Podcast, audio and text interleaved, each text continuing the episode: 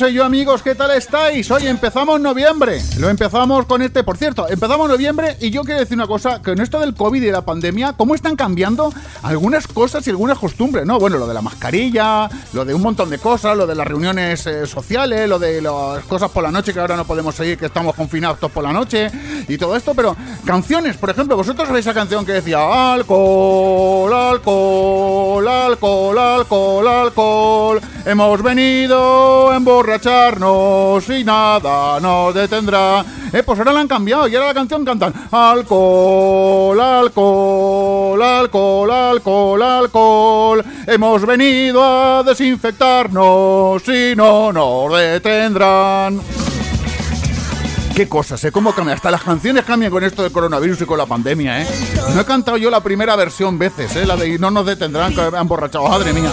Oye, por delante tenemos dos horas de radio como siempre, donde vamos a tener nuestras secciones habituales, donde nos va a visitar Carlos del Amor, donde nos va a visitar Andrés Pascual, donde vamos a ir a Chile a hablar de unos asesinatos que ya veréis, y donde tenemos, por cierto, Lona Guzmán, que empieza ya aquí.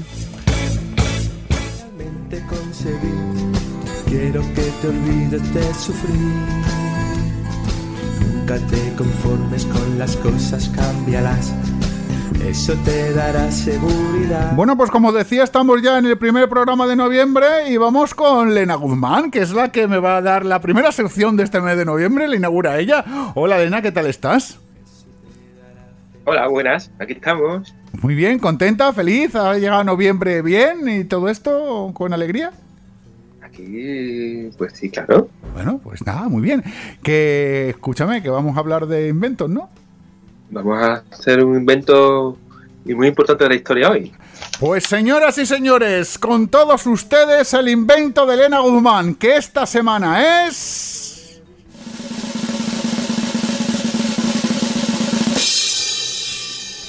El pintorrequeteo controlado. ¿El pinto qué? ¿El pinto qué? El El pintorrequeteo controlado. pinto requeteo con... Joder. El pinto requeteo... Pinto requeteo con... Es que me cuesta decirlo, controlado. Pintorrequeteo controlado. El pintorrequeteo es, pin- es pintar, es hacer. Bueno, escri- escribir, hablando claro. Ah, la escritura. Hoy va- hablamos de la De, escritura. la cre- ma- Eh, de verdad que me tienes a mí sorprendido con tus palabras, ¿eh? De verdad que es una cosa así. La escritura, muy importante.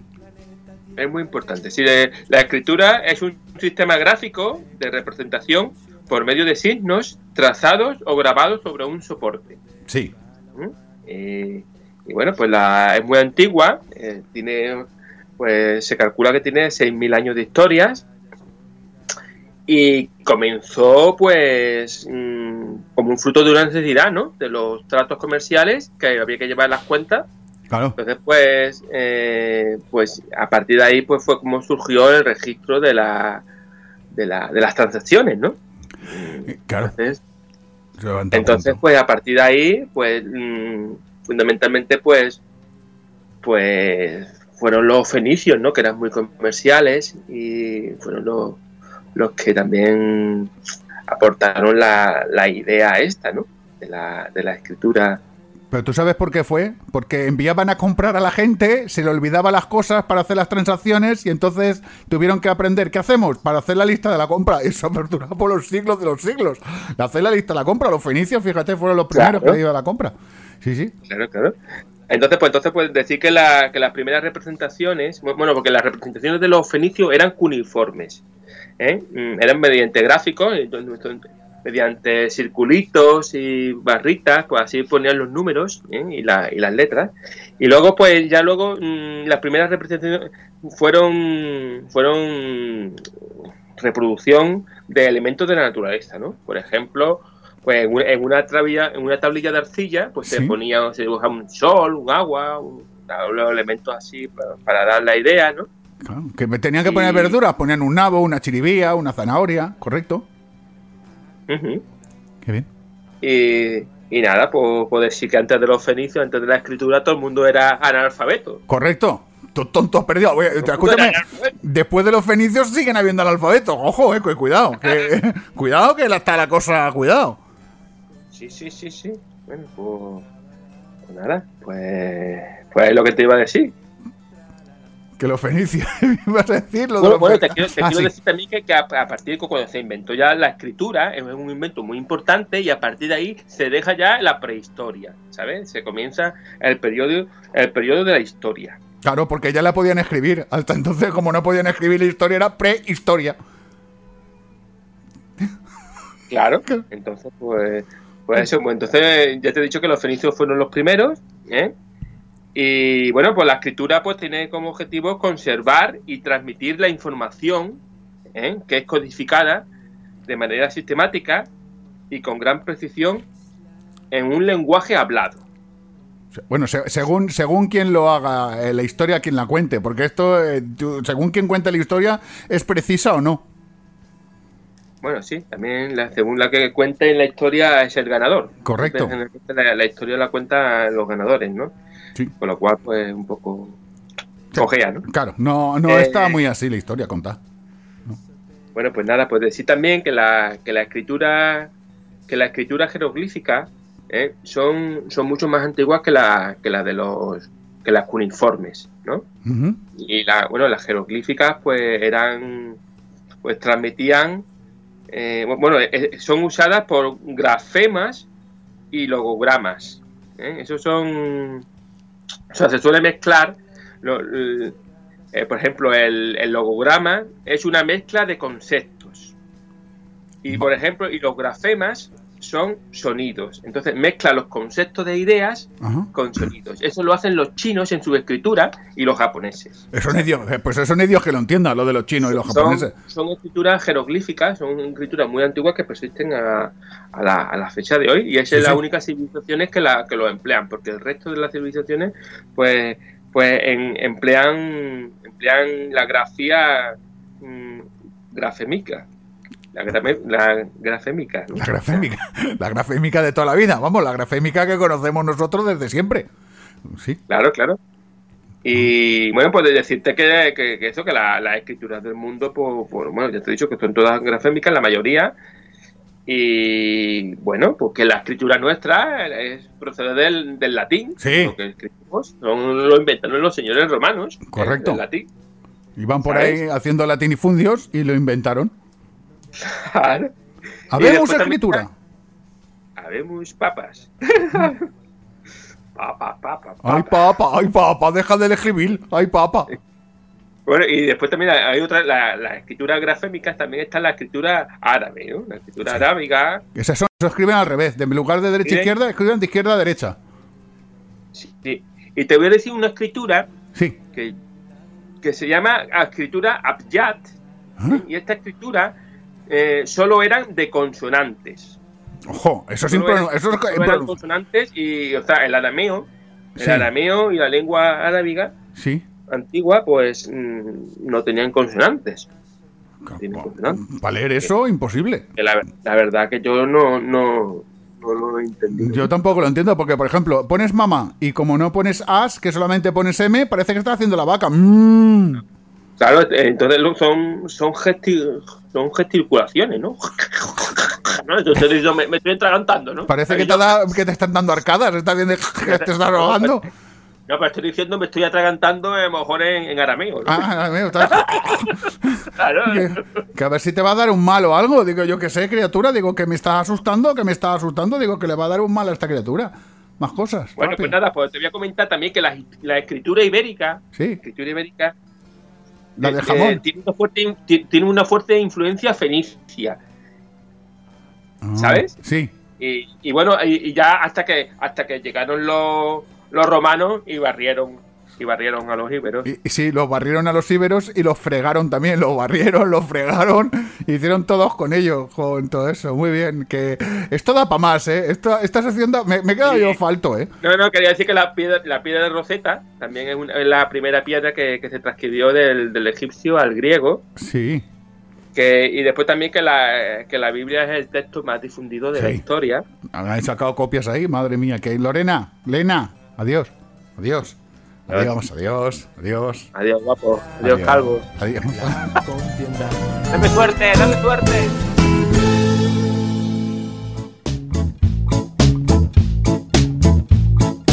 Uno empieza su proyecto con ilusión, yo mismo invierto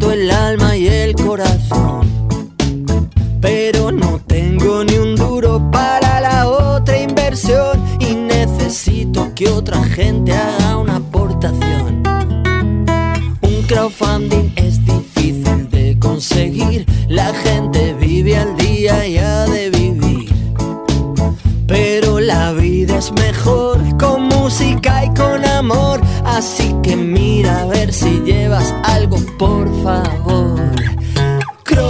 Bueno, pues ya estamos aquí a crowdfundonear. No, me, no soy capaz de decir esto que dice mi amigo, eh, que crowdfundéate, confrontéate. Bueno, que llega el momento del crowdfunding, de que yo os aquí un proyecto de crowdfunding, que ya sabéis que es eso que la gente hace cuando quiere, por ejemplo, sacar un disco. Entonces lo que hace es venderlo de forma anticipada, ¿eh? Y lo vende de forma anticipada con un crowdfunding. Básicamente es eso. Y yo hoy, al otro lado de la línea del Skype, que vosotros no podéis ver a la persona que tengo, pero yo sí, tengo a la dueña de esta voz. Ojo, que mirar cómo suena.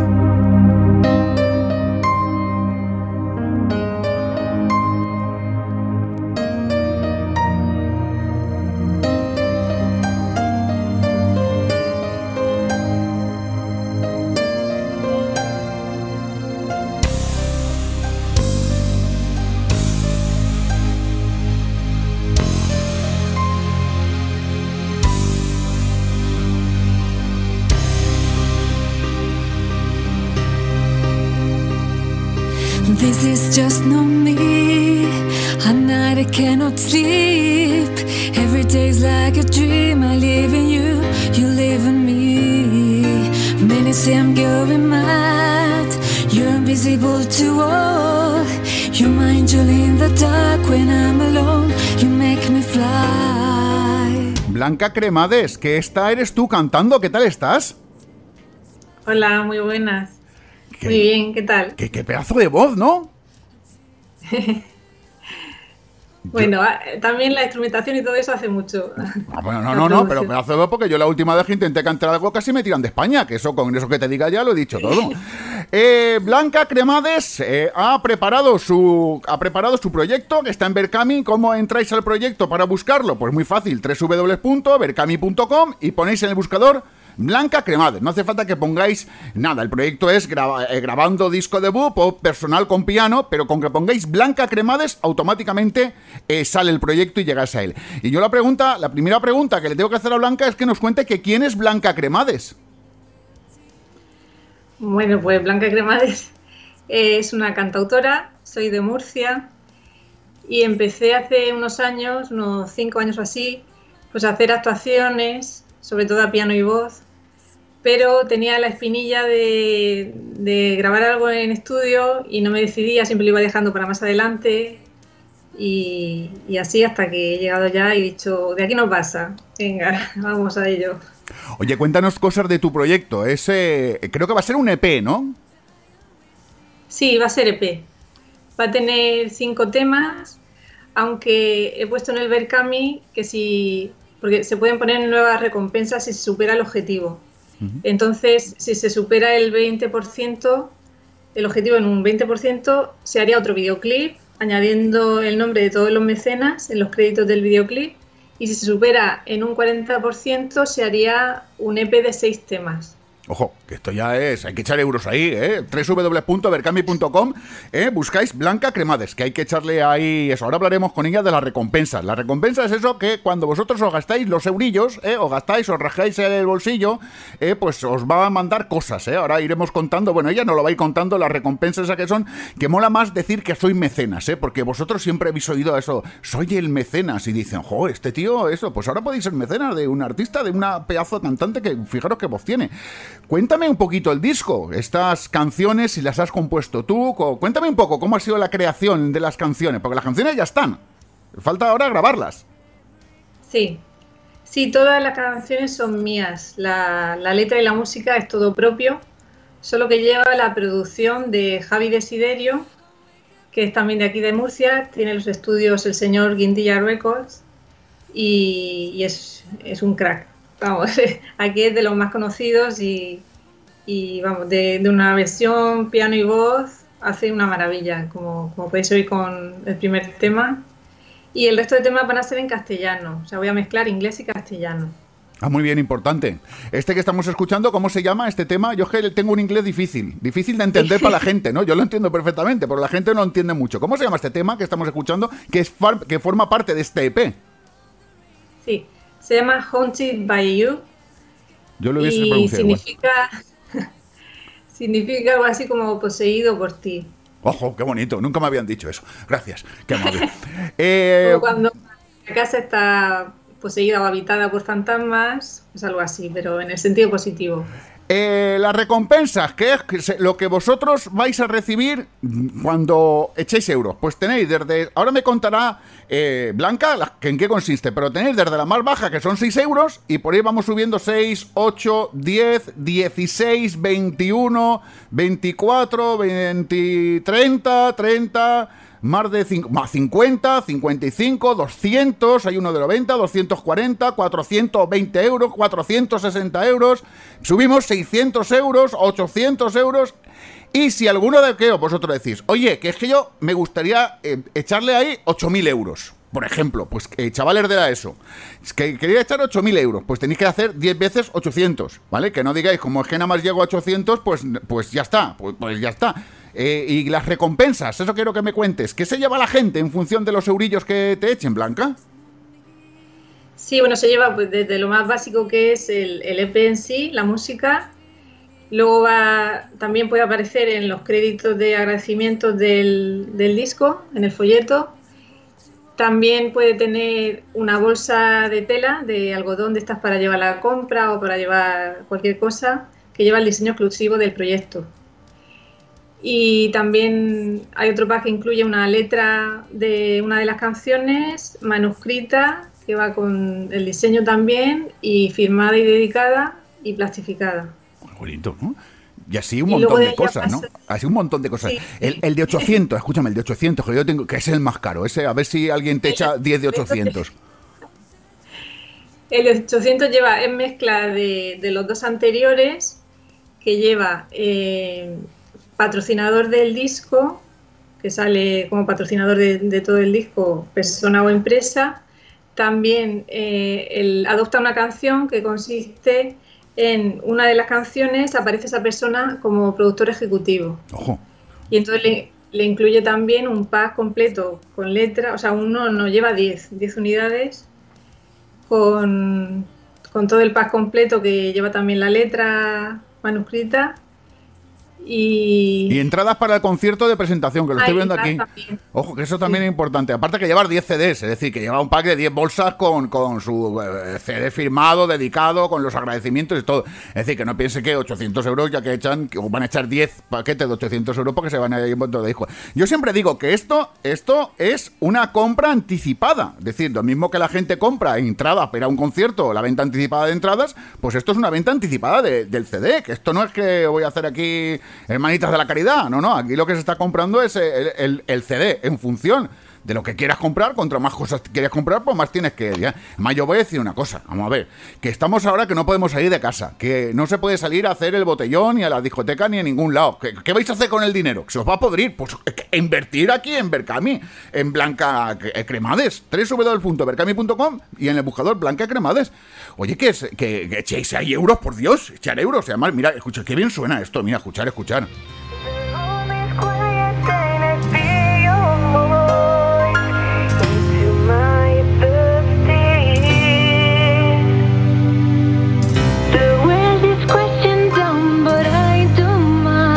Como muestra de lo que va a ser el EP, eh, fantástico.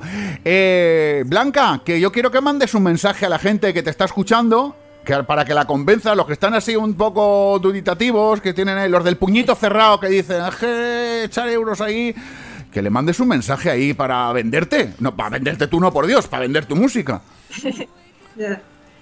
Pues que se animen, que por muy poco pueden contribuir a que salga adelante un proyecto de cultura como es la música, que van a obtener su recompensa y si les gusta el estilo de esta primera canción, pues le- les va a gustar todo el disco, porque cada canción va a tener su estilo propio, digamos, su personalidad, pero todo dentro de un estilo en común. Y eso que, que muchas veces igual nos gastamos 10 euros o 20 euros en una prenda de ropa o en cualquier cosa y no nos damos cuenta. Y luego a lo mejor nos pide menos eh, en algo de música o en algo de cultura y ya no lo pensamos, que, que no cuesta nada y, y esto se puede, entre todos, poniendo un granito de, arena, pues salir adelante. Ya más que esto que, que os digo yo, que si ahora no podéis ir a ningún sitio a gastaros dinero, por Dios, pues gastarlo en esto.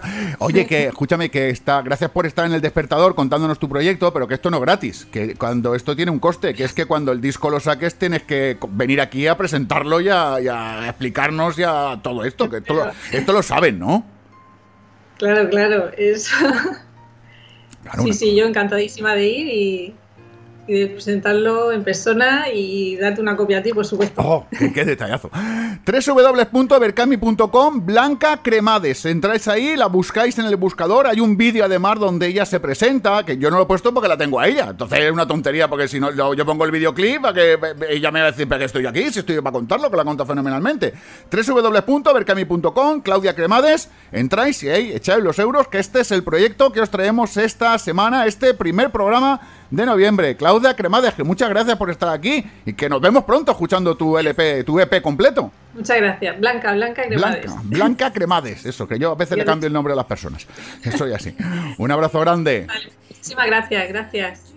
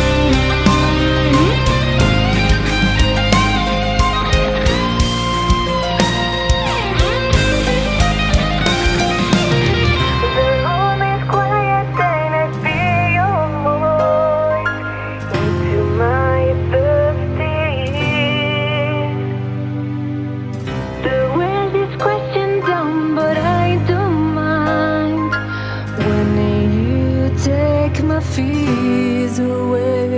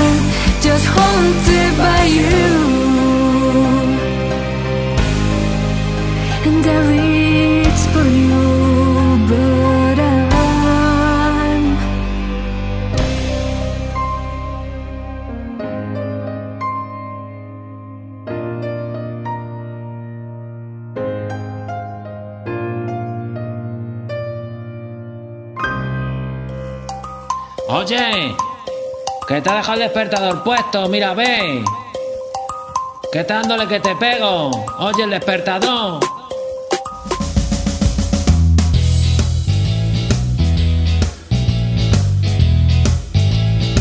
Bueno, nuestro siguiente invitado lo tuvimos aquí en el programa un 7 de junio de un año 2020, que parece que el 7 de junio está lejos, pero fue hace nada. El 7 de junio estuvo aquí presentando su libro El beso del ángel, que además coincidía que ese 7 de junio era cuando pasaban todas las cosas que él narraba en su libro. Una cosa de uno de los misterios. Y él se llama Andrés Pascual y Andrés Pascual cuando se despedía del programa, cuando se despedía de todos nosotros, decía esto y yo no sé si va a ser verdad o no. Pues nada, nada, iré, pierde cuidado, tú ya sabes que Silva y aparezco, con lo cual si me dejas encima un cheque en blanco, iré más de un día a despertar a toda vuestra gente porque sois todos una maravilla.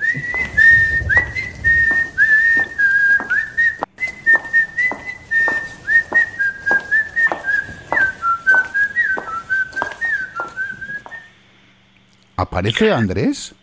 Buenos días, ¿qué tal? Pues es verdad, hemos silbado y aparece Andrés Pascual. ¡Qué bien! Qué ¿Cómo contento. no? Una promesa es una promesa, están para cumplirla. si Oye, que sí, primero. que sí, que sí, que sí, que a mí me gusta. Oye, Andrés, que estás aquí porque ha salido tu nuevo libro que se llama Incertidumbre Positiva. Eh, convierte la inseguridad, el caos y el cambio en una vida al éxito. Eh, te tengo que preguntar, porque que ¿a quién te cargas en este libro? pues en este libro a quien me cargo es a todos nuestros miedos y a todos nuestros bloqueos y a todas nuestras falsas certezas y a todos nuestros malos hábitos. Que me convierto en un asesino en serie, pero largo. Sí. Oye, ¿cómo puede ser que hayas escrito un libro, eh, el libro este que no tiene nada que ver con las- el beso del ángel? Que por cierto tengo que decirte que lo estoy leyendo yo ahora, fíjate, ya han pasado meses y he podido empezar a leerlo ahora, que lo tenía ahí pendiente de leerlo, que me, muy apasionante, voy por, voy por el principio, ¿eh? pero no voy a contar nada más. Que no estamos hablando del beso del ángel, estamos hablando de la incertidumbre positiva. Que cómo es que cambias así de... Porque esto es un libro de, de para tú convencerte, para autoayudarte, ¿no? Esto es, mira, pero es un libro que yo venía trabajando hace tiempo. O sea, he escrito más libros de crecimiento personal, autoayuda, como los quieras llamar, como pues el viaje de tu vida o la fábula del oso, el tigre y el dragón, con la que recibimos un, premio en, ese, en ese campo. Y el incertidumbre positiva era un concepto que yo venía trabajando como desde hace tres años. ¿no? Un día en el que me di cuenta de que la incertidumbre nos daba miedo sin ser nada, o sea, cuando realmente es nuestro estado natural y permanente del ser humano y además un estado favorable a la prosperidad. Y me puse a recopilar enseñanzas, recomendaciones pues de maestros y de científicos de toda la historia que habían eh, eh, puesto encima de la mesa para que mejoráramos nuestra tolerancia a la incertidumbre en campos como el mercado de valores o la guerra o el tratamiento de enfermos terminales o la creación de empresas. Y entonces, a partir de todas estas recomendaciones, he creado el método de la incertidumbre positiva que nos sirve para enfrentar, para afrontar cualquier situación incierta de la vida, pues sobre todo con un poco más de, de facilidad, porque bastante complicadas son las cosas, como ahora se está demostrando, como para que encima las compliquemos nosotros más todavía, ¿no? Vamos, básicamente que es para afrontar las cosas de la incertidumbre que es lo desconocido sin estar acojonados. Es decir, así, para utilizar un lenguaje un poco coloquial. Es decir, sin estar así ya, con, con perdonarme la expresión niños, con el cagallón pegado ahí atrás. Claro, pues mira, fíjate si nos da miedo la incertidumbre, que según un estudio en la Universidad de Maastricht, casi todos los seres humanos preferimos recibir una descarga eléctrica en este mismo momento antes que quedar a la espera de una posible descarga que no sabemos si se va a dar o no. O sea, duele más la incertidumbre que la descarga en sí misma, ¿no? Pero frente a esta actitud, que es igual en casi todo el mundo, unos son más tolerantes al cambio o a la inseguridad y otros son menos tolerantes. Y el problema es que los menos tolerantes están en desventaja, son los otros los que se llevan la tarta. Por eso al principio del libro eh, presento también el test de la incertidumbre positiva para que es muy sencillito, pero para conocernos cuál es nuestro nivel de tolerancia, cuáles son nuestras eh, fortalezas o debilidades frente a la incertidumbre para poder aprovechar mejor el método y estar a la altura. Yo he hecho el test que está en la página 30 y casi me da, el resultado casi me da la página. Me ha dado 20. Digo, ojo, qué mala suerte. Por 10, por 10 no acierto la página. ¿20 es bueno o es malo? 20 está bastante bien, ¿sabes? Porque eso quiere decir que no tienes mucha tolerancia, mucha intolerancia a la incertidumbre, ¿no? Porque es de 1 a 5, según es eh, más cierto o menos cierto. Entonces, el, al final de lo que se trata no es de no es bueno ni es malo. De, lo que tenemos que hacer es saber si, eh, en qué momento estamos para a partir del autoconocimiento pues empezar a mejorar.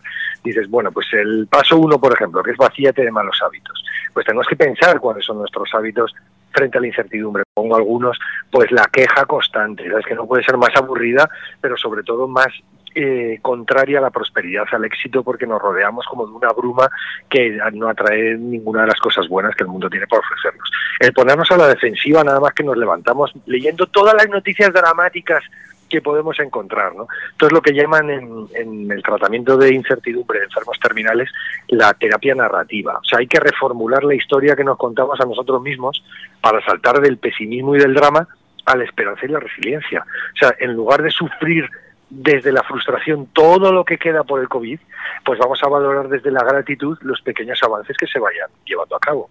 ¿Esto qué va a hacer? ¿Cambiar el todo? No. Lo que nos va a cambiar es a nosotros y vamos a poder seguir dando pasos hacia adelante, porque lo malo de la incertidumbre es que nos bloquea y no nos deja caminar. Oye, yo he visto aquí en tu libro que aparte de esas dos tintas, negra y gris, ¿eh, chavales? Eh, que esto, los de la ESO, negro y gris, ¿eh? Que para que veas que no todo es negro, ni todo blanco, que también hay grises. Y citas, yo he visto algunas cosas que citas a, a marcas importantes y a, a, personas importantes, a Apple, a, Ford, que cuentas cosas que han hecho las marcas precisamente, ¿para qué? Claro, para mmm, sobre todo es en el momento del cambio. Sea, para demostrar que tanto eh, las decisiones son igual de importantes las pequeñas que las grandes, pero realmente las, las marcas que han sobrevivido han sido las que se han adaptado los, al momento y a las circunstancias del momento. ¿no? Fíjate, llevamos poniendo en un pedestal el, el coeficiente intelectual demasiado tiempo. Y realmente lo que marca la diferencia hoy es el coeficiente de adaptación.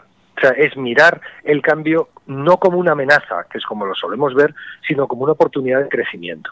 Fíjate, ¿cuánta gente antes del COVID decía, yo lo que quiero es cambiar de vida, o cambiar esto, cambiar lo otro? Y ahora que estamos en esta situación, queremos solo volver a lo de antes. Ah, es que es mucho inconformista. Claro, pero ¿por qué es? Porque no queremos perder nada por el camino. Que sí, sí, yo quiero cambiar, pero no quiero perder nada. Y como suele decirse, para tener agua hay que dejarla correr. O sea, necesitamos ir fluyendo con el cambio, ir fluyendo con estos eh, nuevos escenarios que generamos a cada momento y a partir de esto, del, del andar, del dar pasos siempre hacia adelante, es cuando vamos a llegar sin darnos cuenta a las metas. El problema es, es eso, es que el caos exterior, de todo esto que vivimos ahora, nos genere de forma reactiva un caos interior, que es el que, el que nos hace hincar la rodilla y eso.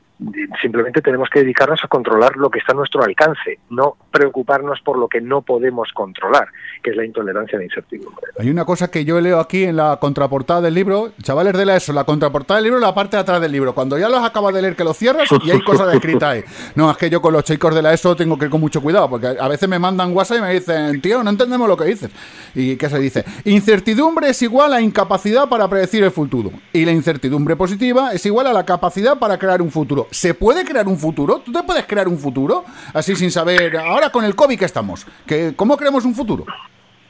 Mira, pues sobre todo creamos un futuro eh, no eh, dejando de actuar porque no es el momento propicio. Solemos decir, mira, no es el momento propicio para. pero es que no existe el momento propicio. Siempre va a haber, si no es una, una pandemia, va a haber cartas del banco, el seguro que no sé qué, una enfermedad de un familiar si no es propia, pero sí existe este momento único. Este momento por el que todos los millonarios del pasado pagarían toda su fortuna por disponer de él en este momento. Fíjate, hasta el maestro Kung Fu Panda de- o sea, el maestro Tortuga de Kung Fu Panda decía, el ahora es un regalo, por eso se le llama presente. ¿no? Entonces, tenemos que tener en cuenta que hay dos cosas fundamentales para la incertidumbre positiva, pero para la vida en general, que es el ahora y la acción y actuar. Tenemos que traer la atención de vuelta a la hora, al presente, sin estar todo el día proyectados en estos futuros, pues yo querría que fuera así, pues está siendo diferente que, pues tal. Y una vez que estamos en el, en el ahora, actuar, y si podemos dar pasos de mil metros, de mil, y si podemos dar un, mil pasos de un metro, pues damos mil pasos de un metro. Pero el caso es no bloquearnos, que es lo que hace la incertidumbre, que es en- el momento que oímos esa palabra, por una cuestión de neurociencia, nos quedamos anclados en el terreno, y si no evolucionamos, lo que hacemos es involucionar y morir. No, sí, eso sí. Oye, hay una serie de pasos que qué bien habla este hombre, de verdad. Yo cada vez que lo escucho hablar, de verdad que me quedo anonadado. Que, que- Es que contigo tengo que ponerme las pilas Ya. para estar a la altura, porque si no, y entonces vengo estudiado. Sí, sí, sí. Pero es que se nota que tú eres una persona, Andrés, muy leída. Ojo, que esto no lo tienen todos. Eh, mira, me lo da a mí también, a mí mismo. Claro, Sí, sí, ojo, pues así cualquiera aprende. Oye, hablas de los siete pasos de la incertidumbre positiva, que es vaciarte de malos hábitos, eh, destruir tus certezas, dejar atrás tu pasado, crear tu futuro ahora, eh, conservar la calma, confiar en tus estrellas, disfrutar el camino. Eh, yo me paro en dos, en dos que me quiero que me expliques cómo eso. Dice, conservar la calma, ¿cómo la conservas? Y lo de confiar en tus estrellas es muy importante porque hay gente que nace con estrellas y otros que nacen estrellados. Y esto es una realidad. Mira, pues te voy a desmontar las dos cosas. El, desde luego sí que es posible conservar la calma porque siempre hemos fluido en el caos. Lo que pasa es que cuando nos pilla algo nuevo, hemos llevar y generamos ese estrés. Mira, me acuerdo, te lo explico con un ejemplo. Mi hermano Miguel, cuando era pequeñito, le explicaron en el cole eh, cómo funcionaba el cuerpo humano. Eh, Con todas las arterias, las venas, los órganos que respira, que sube, que baja, las células, las neuronas. Y llegó a casa, se asomó a la cocina y dijo, mamá, estamos vivos de milagro. Y la verdad es que es así, es, el cuerpo es un lío igual que la vida lo es y que el mundo que nos rodea lo es. Pero siempre ha funcionado. O sea, por alguna razón, como decía Henry Miller, que es un eh, escritor, decía una metáfora muy bonita, dice, el caos es la partitura en la que está escrita la realidad. O sea, al final, más allá del caos, hay música, todo funciona al final. El problema es que nosotros, en lugar de fluir con ese caos y dejarnos llevar, ¿sabes? Y dejar que nuestros eh, pulmones respiren, en que no entendamos por qué. Pues lo que es generemos otro caos interior y nos empecemos a angustiar. O no puedo controlar esto, tiene que ser todo perfecto, tengo que saberlo todo porque si no, nada, tengo que saber lo que voy a hacer este fin de semana porque si de repente llueve, no llueve, pues tal. Es que esa es la, la, la postura que nos genera la incapacidad realmente. Entonces, ¿cómo se construye el futuro que decías antes? ¿Cómo se crea el futuro? Simplemente conservando la calma, no dejando de llevar por este caos y actuando en aquello que sí puedes controlar. Mira, te propongo a todos los que nos oyen un ejercicio súper fácil.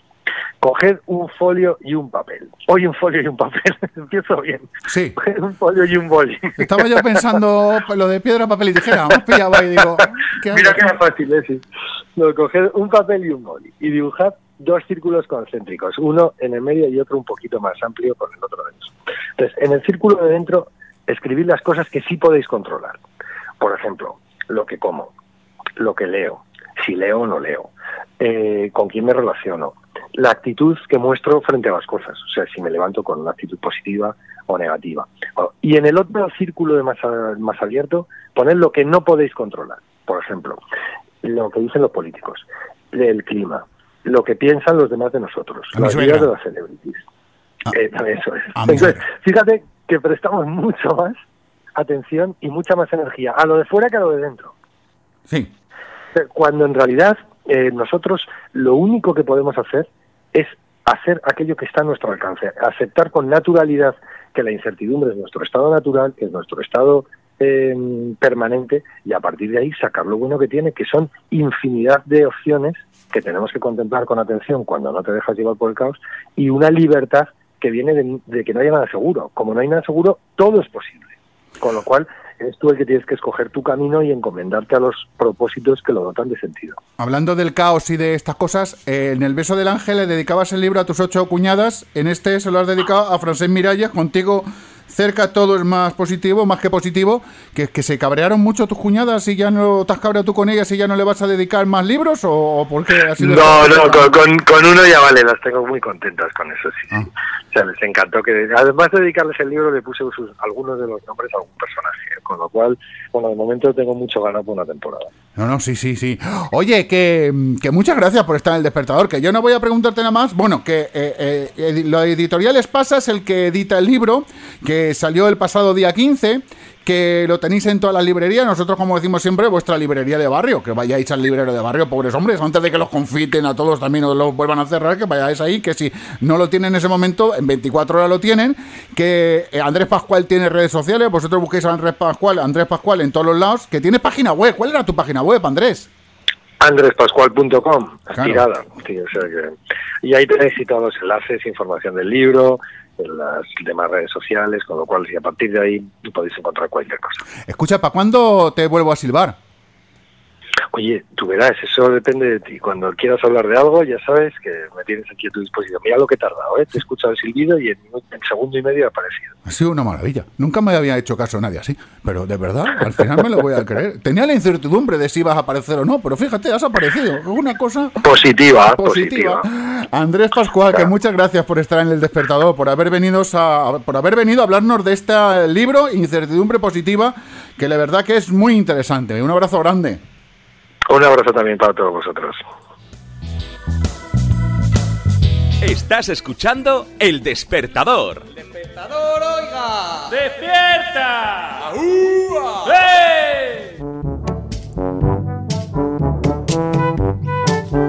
Vamos a ponernos un poquito serios. Y soy tan serio que soy capaz de decir sin reírme pajarito tiroriro riroriro, pajarito oriroriro riroriro, pajarito oriroriro riroriro, al tiempo que hago burla con las manos. Bueno, bromas aparte, es que llega el momento serio con el doctor Barrenengoa. Doctor Don Julio, ¿cómo está? Que siempre me gusta decirte Don Julio porque me recuerda a mi juventud cuando iba a una discoteca que se llamaba Don Julio aquí en Valencia. Solamente digo eso. Que... Y un tequila muy rico. Y un tequila muy rico, además también, como todas las tequilas. Que, ¿Cómo está, Doc? Pues muy contento de hablar contigo, como siempre, ya lo sabes. Como cada semana, qué alegría me da a mí, qué alegría me da saborearte como un buen tequila. ¿De qué hablamos esta semana? Venga, vamos a cambiar el sabor. Vamos allá. Vamos a hablar de la fibrosis quística, Ojo. que es una, sí, sí, sí, es una patología más importante y más seria de lo que parece. ¿Qué es la fibrosis quística? Lo primero. Pues mira, es una enfermedad hereditaria en la cual se provoca acumulación de un moco espeso en los pulmones, en el tubo digestivo, en otras zonas del cuerpo, que da los correspondientes síntomas que ahora veremos, y es una enfermedad potencialmente mortal y muchas veces acorta la esperanza de vida del paciente que la sufre. O sea, que es una cosa seria. Ojo, un moco espeso, lo has calificado así, que me ha venido a mí el moco de, la, de las cazafantasmas, qué asco. Vale, eh, nos por poner un poco de humor, porque macho, has empezado la sección Sí, jodidamente sí, sí. jodido, ¿eh? Pongámosle un poco de humor porque esta patología es, ya te digo, más seria de lo que parece. Vale. Aparece en la infancia o en adultos jóvenes. Ya hemos dicho que es hereditaria. Y bueno, pues ahora vamos a empezar a explicar los síntomas, la forma de diagnóstico, lo de siempre. Vale, ¿qué, ya sabemos lo que es. ¿Qué síntomas tiene esto? Pues mira, variados porque afecta a muchas partes del cuerpo. Primero, en los recién nacidos puede dar un retraso en el crecimiento. Ojo que hay muchas causas de retraso en el crecimiento que no son esta, ¿vale? Ausencia de deposiciones durante las primeras 24 48 horas de vida. No todo niño que le pase esto tiene una fibrosis quística, ¿de acuerdo? Y esto puede pasar también en adultos, pero sobre todo más en niños, piel con sabor salado. Fíjate, Miguel, qué curioso. Oye, que sí. A ver, espérate, me va a pasar la lengua. No, a mí no me sabe las nada. glándulas sudoríparas también y puede pasar eso. Correcto. Más cosas, más síntomas. Más cosas que puede dar, pues mira, dolor abdominal porque causa estreñimiento. Se acumula ahí, no puedes hacer de vientre y estás hecho polvo y la tripa te duele que no veas. Vaya. Aumentan los gases, el abdomen se hincha, náuseas, pérdida del apetito, heces pálidas, ¿de acuerdo? Esas heces pueden tener moco o grasa y si tienen grasa flotarán. Y por supuesto, pérdida de peso. Bueno, joder, macho. Los síntomas, la verdad es que no son muy habituales. Esos no son muy habituales, síntomas digestivos, los síntomas de los niños que ya hemos comentado, y luego también tenemos los síntomas respiratorios, la congestión nasal, la tos con aumento de mucosidad en los senos paranasales. Hemos hablado algún día de la sinusitis, pues puede dar un cuadro que parece una sinusitis, síntomas similares a la sinusitis. ¿De acuerdo? También se puede asociar con pólipos en la nariz, pólipos nasales. Así que el sistema respiratorio y el sistema digestivo eh, imbuidos ahí, implicados en esta patología. Y también muy importante, los episodios recurrentes de infección respiratoria, de- en este caso de infección pulmonar, es decir, de neumonía. Joder, macho. De verdad, qué día, qué mañanita me está dando, hermoso. Eh, Cosas graves. Vale, síntomas, los tenemos ya. Diagnóstico, ¿cómo se diagnostica esto? Pues mira, eh, aparte de hacer una buena historia del paciente y revisar todos estos síntomas buscándolos, un examen de sangre que ayuda a detectar la fibrosis quís- quística buscando variaciones genéticas, es decir, en definitiva, análisis genético, ¿vale? Prueba de cloro en el sudor, es decir, ya hemos dicho antes, un, un alto nivel de sal en el sudor puede ser muy indicativo de esta patología. Pruebas de imagen buscando esas alteraciones internas que hemos comentado, una radiología de tórax, radiografía de tórax, un TAC, el examen de la grasa fecal, ya hemos dicho que las heces pueden tener grasa porque esa grasa no se absorbe bien y por lo tanto es liberada al ir al baño. Buscar pruebas de función pulmonar o realizar pruebas de, perdón, de función pulmonar que nos detecten cómo ese pulmón está fallando. También la función pancreática porque la digestión en la cual el páncreas es parte importante pues está afectada en estos pacientes y también dentro del sistema digestivo, como una de las últimas pruebas diagnósticas, aunque hay más que no vamos a comentar, lo que llamamos un tránsito esófago-gastroduodenal, es decir, meter una papilla de vario o de otro material que se puede ver en una radiografía, llamémoslo así para entenderlo, ¿de acuerdo? Y ahí detectamos también alteraciones en ese sistema digestivo del paciente. ¿Vamos a tratar esto? ¿Tiene ¿Qué tratamiento tiene? Vamos a tratarlo. Lo importante es hacer un diagnóstico lo más temprano posible. Muchas veces no es fácil porque no da la cara en el niño que lo tiene hasta su fase de adolescente o posterior. Pero bueno, este diagnóstico busca precoz busca, pues lógicamente mejorar la calidad de vida y aumentar todo lo posible la supervivencia. Los antibióticos sirven tanto para prevenir como para tratar las infecciones que hemos comentado en los senos paranasales, en el pulmón, etcétera. Inhaladores, medicamentos inhalados que ayuden a abrir esas vías respiratorias. Medicamentos eh, mucolíticos para diluir ese moco, para facilitar la expectoración. En caso ya grave, lógicamente, porque verás que siempre es el último recurso, es la cirugía. Incluso, fíjate, Miguel, se puede llegar al trasplante de pulmón. Eh, y también desde el punto de vista respiratorio, la oxigenoterapia. ¿De acuerdo? Y luego tenemos otros tratamientos que van enfocados un poco a la parte digestiva del problema, que es una dieta especial para estos pacientes, rica en, grasa, en proteínas y rica en calorías, enzimas pancreáticas que ayuden a, digamos, digerir ese alimento, ¿vale? absorber esos alimentos. El páncreas no funciona bien porque se acumulan secreciones, pues ayudarle un poco, por así decirlo. Suplementos vitamínicos, y luego, pues lo de siempre, eh, tomar bastantes líquidos, hacer ejercicio, evitar el humo, evitar el polvo, la suciedad, evitar los vapores, evitar esos irritantes, ¿no? Químicos domésticos, etcétera, etcétera, como forma preventiva también. Bueno, pues, eh, no, joder, macho, me has dejado mal cuerpo. ¿Y ahora cómo remonto esto? No lo sé, ¿eh? No lo sé cómo voy a remontarlo, ¿eh? Sí, tú eres capaz de eso y de mucho más. Pues ya ves, voy a tener que hacer un esfuerzo ahí sobrehumano y sobrenatural para remontar esto. Madre mía del señor, qué castigos. Eh, ¿Alguna cosa más que tengamos que decir? ¿Algo? ¿Esto, ¿Esto tiene alguna manera de prevenir esto? ¿O no? ¿O esto es genético y te sale y ya, gen- mala suerte? Todos tenemos problemas. Es gen- sí, eso es. Es genético y te sale y no se puede prevenir de ninguna manera. Se puede un poco mitigar sus efectos o mejorar la calidad de vida con los consejos que hemos dado de dieta, ejercicio y demás, pero no se puede prevenir dado la causa que tiene. Y como última cosa a decir, ya sabes que yo soy vacunólogo fan. Sí. De hecho, me, me dedico a ello en mi día a día. Y estos pacientes deben ser vacunados fundamentalmente contra la gripe y contra el neumococo, una bacteria que puede provocar, es una causa muy frecuente e importante de neumonías. Neumococo. Es un neumo feo. Así. Eso es, con forma de coco. Claro, con forma de coco. Bueno, pues don Julio Barrenengoa, que muchas gracias por haber estado aquí una semana más. Es que ha sido un placer. Pues ya siento haberte amargado, hijo No. mío, pero es lo que tenemos. Ya estamos acostumbrados. Hablar contigo es el amargamiento. No te, no te apures. Un abrazo grande, hermoso. Un abrazo muy grande, Miguel. Voy a ver cómo remonto aquí, ¿eh? Cómo A ver, tú puedes, tú puedes.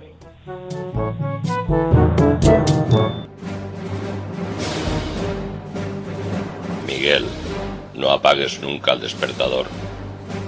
Piensa que hay mucha gente escuchando, aunque yo no soy tu padre, ni tu hijo, ni el Espíritu Santo. Que la fuerza te acompañe.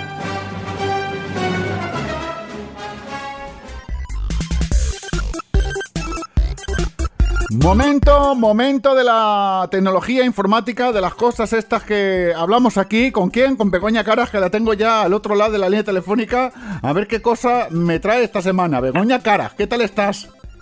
Hola, estoy genial. ¿Y cómo Hola, estás Coca-Cola, tú? ¿cómo estás? Yo estoy bien. Hola, Chachi. Ha sonado a mí, Ay. o, o sea, te voy a decir, o sea, Bueno, o Begoña, sea- ha sonado así como muy pijo, ¿no? Lo de hola. Bueno, pues a ver, pues escucha, pues es que a veces es que es lo que tengo que sacar mi, mi, mi yo, mi yo, Sacas tu siempre. yo, ay, tu yo que llevas dentro, sea divina. Pues hoy vamos a Un día se hablar. tenía que saber. Oh, ha salido la Begoña Caras que lleva dentro, la de verdad, la fantástica, la maravillosísima. Oh, que- Escucha, ¿sabes lo que pasa? Que es que no quiero hacer publicidad, pero es que llevo una semana súper intensa viendo Sí. la veneno y Oh. al final creo que he acabado hablando un poco así como en plan diva, en plan como ellas son, así, ¿sabes? Muy mujer. Sí, pues eh, creo Hombre, que sí, la veneno hablando así. como muy mujer, no exactamente, pero, pero, pero te he entendido. Y todos te hemos entendido. ¿Qué más? Bueno, pero en, en el interior, Sí, sí, la- sí. la sí. No, no, no. Sí, te- íntima, sí. sí, no, no, sí, te hemos entendido todos perfectamente. Que- que- Pero que sí, todos, todos, absolutamente todos te hemos entendido. Que, ¿De qué vamos a hablar esta semana, Begoña? Sí, hoy quiero hablaros de algo que cada vez va circulando más por las redes sociales. A la vista eh, puede, parec- eh, puede parecer algo muy divertido, pero es de lo más peligroso que existe. Eh, así que preparad la cross para empezar a pegar tiros. ¿eh? Vale. Hoy voy a hablaros de lo que son las deepfakes. ¿Ves? Ahora no te hemos entendido. Antes sí que te habíamos entendido, pero ahora no te hemos entendido. La deepfake, la, la defake esta, ¿no? ¿Esto qué mierda es? Sí, sí, bueno, pues estos son vídeos que se manipulan usando técnicas de inteligencia artificial, es decir, sustituyen las caras y las voces de los protagonistas por vídeos y audios haciendo una maniobra así como muy engañosa, confundiendo eh, entre el contenido real y el contenido ficticio, o el contenido básicamente falso. Esto no son los fakes, no, ¿eh? No, esto no, No. son, vale. Exacto. Eh, como os decía, a simple vista estos vídeos pueden resultarnos muy graciosos porque circulan, ya sabéis, todo lo, lo que está internetizado mm, va por WhatsApp, por TikTok, por todas las redes sociales y nos puede llegar un vídeo de este de esta característica muy simpático, muy gracioso, viendo a ver cómo alguien imita a otra persona famosa eh, pues como los famosos memes que hablamos en su momento o como es- que, que también resultan súper súper simpáticos pero no tienen ese efecto tan malicioso. Lo cierto es que estos vídeos pueden ser más peligrosos que las famosas fake news que es lo que tú comentabas. Las fake news son literalmente noticias falsas. Sí. Pero es que este, esto es que ya estás como suplantando la identidad de alguien y su resultado es que es extremadamente realista. Ajá. Es decir, que lo que hace ese vídeo es coger, por ejemplo, coger a Pedro Sánchez y Sí. utilizando su voz y todo, todo su voz, toda su cara, decir que nos va a regalar a todos los españoles 250 mascarillas. Así es, así es. De Ah. hecho, a Barack Obama le pasó, le pasó hace hace unos años, creo que hace dos años atrás, eh, que eh, transmitieron con que le estaba empezando a insultar a Trump, si no me equivoco.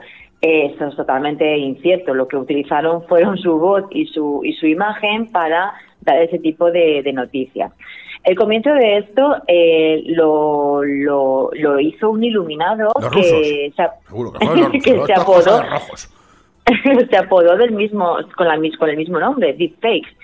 Eh, y no se le ocurrió otra cosa que comenzar con estos vídeos, pero empezó con, con pornografía. Eh, es- él añadía, qué, qué horror, él añadía caras de actrices famosas a imágenes que no eran, no eran bueno, a imágenes de vídeos eh, de películas de otros, pero añada- añadía pues actrices o pe- personajes de una índole pues un poquito más. Qué sucio, qué sucio, claro. qué sucio. ¿Os, os imagináis lo que esto supone a la propia persona? Sí, yo me- no me puedo imaginar, por ejemplo, no me puedo imaginar, a ver, eh, actrices, pues no sé, una actriz, por ejemplo, una, ver, es que no quiero decir ninguna, porque voy a decir una burra muy grande y me van a decir cualquier animal, pero no me Bueno, cualquier actriz. Sí, no. cualquier actriz, imaginaros poniendo, yo qué sé, en, la- en, la- en el pellejo de eso, es, es terrible. A la Rosy de Palma, de- escúchame, a la Rosy de Palma practicándole sexo oral a Nacho Vidal, por ejemplo, por ejemplo. Por ejemplo, Que- que lo mata, ejemplo. Nacho Vidal le pega con la nariz y lo mata.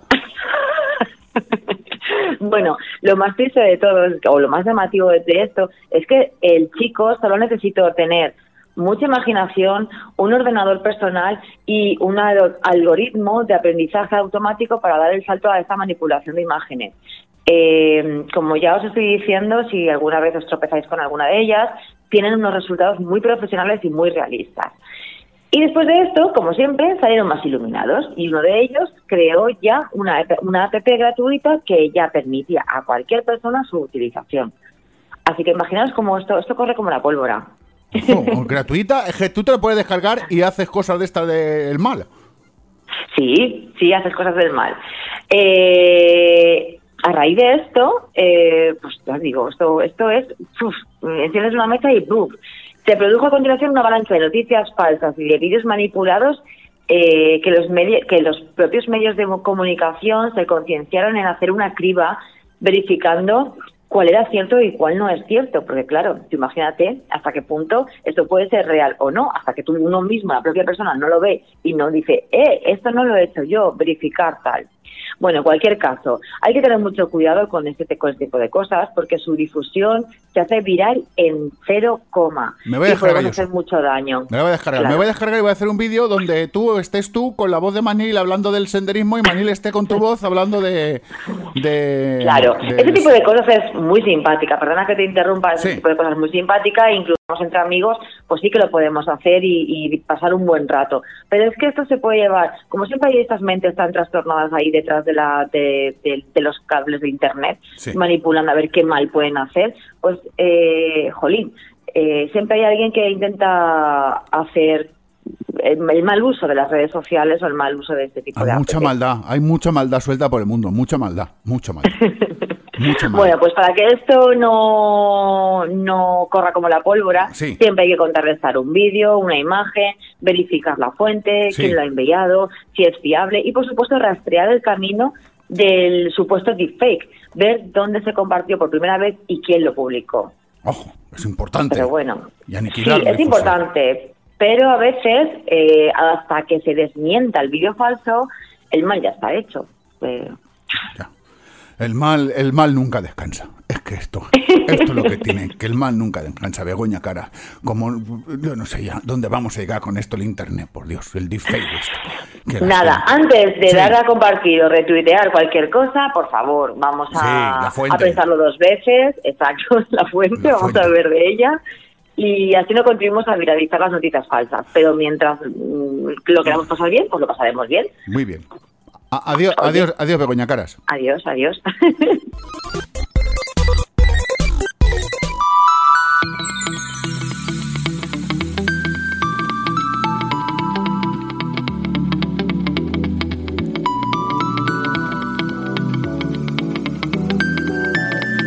Bueno, yo lo digo en todos los programas, pero es que me gusta decirlo así. Levantamos, izamos la bandera multicolor para darle visibilidad al colectivo LGTBI. Y hoy viajamos en este primer programa del mes de noviembre, viajamos hasta Chile. Ya, en Chile ya hemos estado en alguna vez, ¿eh? Pero viajamos hasta Chile porque yo tengo al otro lado de la línea telefónica a, tengo que apuntar, a Eric Salinas Maureira, que tiene apellido español y apellido portugués, y está en Chile porque él es chileno. Eh, Eric, ¿qué tal estás? Hola. Bien, bien, bien. eh, Miguel Esteban, muchas gracias por la invitación. También muchos cariños a Elena que me puso en contacto contigo y aquí con un sol maravilloso en Santiago de Chile. Aquí ya lo del sol ya se está yendo porque ya estamos llegando al invierno, estamos con eso del otoño, que ya está empieza el frío, que es el Claro. momento de irnos para allá. Ahora es el momento de irnos para Chile, que es cuando vosotros llega el verano. venga, venga, vengan a Viña del Mar, a La Serena. Que, que Elena Guzmán, nuestra compañera, que hasta hace un momento aquí con nosotros, hablando de hoy, de, ¿de qué hablaba? Así de la escritura, madre mía, como se me olvide. De la escritura, pues me dijo, oye, tienes que hablar con Eri porque ha pasado algo grave en Chile, porque los medios de comunicación nos han hecho eco, porque lo han, lo han contado de una manera que no era la Y además Exacto. una cosa grave, y yo pues digo, vamos, Lena, ya está, vamos a hablar, vámonos a Chile. Y dice, no, no, que no nos vamos, que solamente que lo vamos a hacer por teléfono como siempre. Y digo, vaya hombre, ya pensaba yo que me ibas a llevar a Chile. Pero no. Eh, primero, Eric, ¿tú quién eres? Para que la gente diga, claro, estamos hablando con Eric y eres quién es, quién es Eric, porque tú has fundado un montón de cosas, has creado un montón de cosas en Chile. ¿Qué es todo lo que has hecho?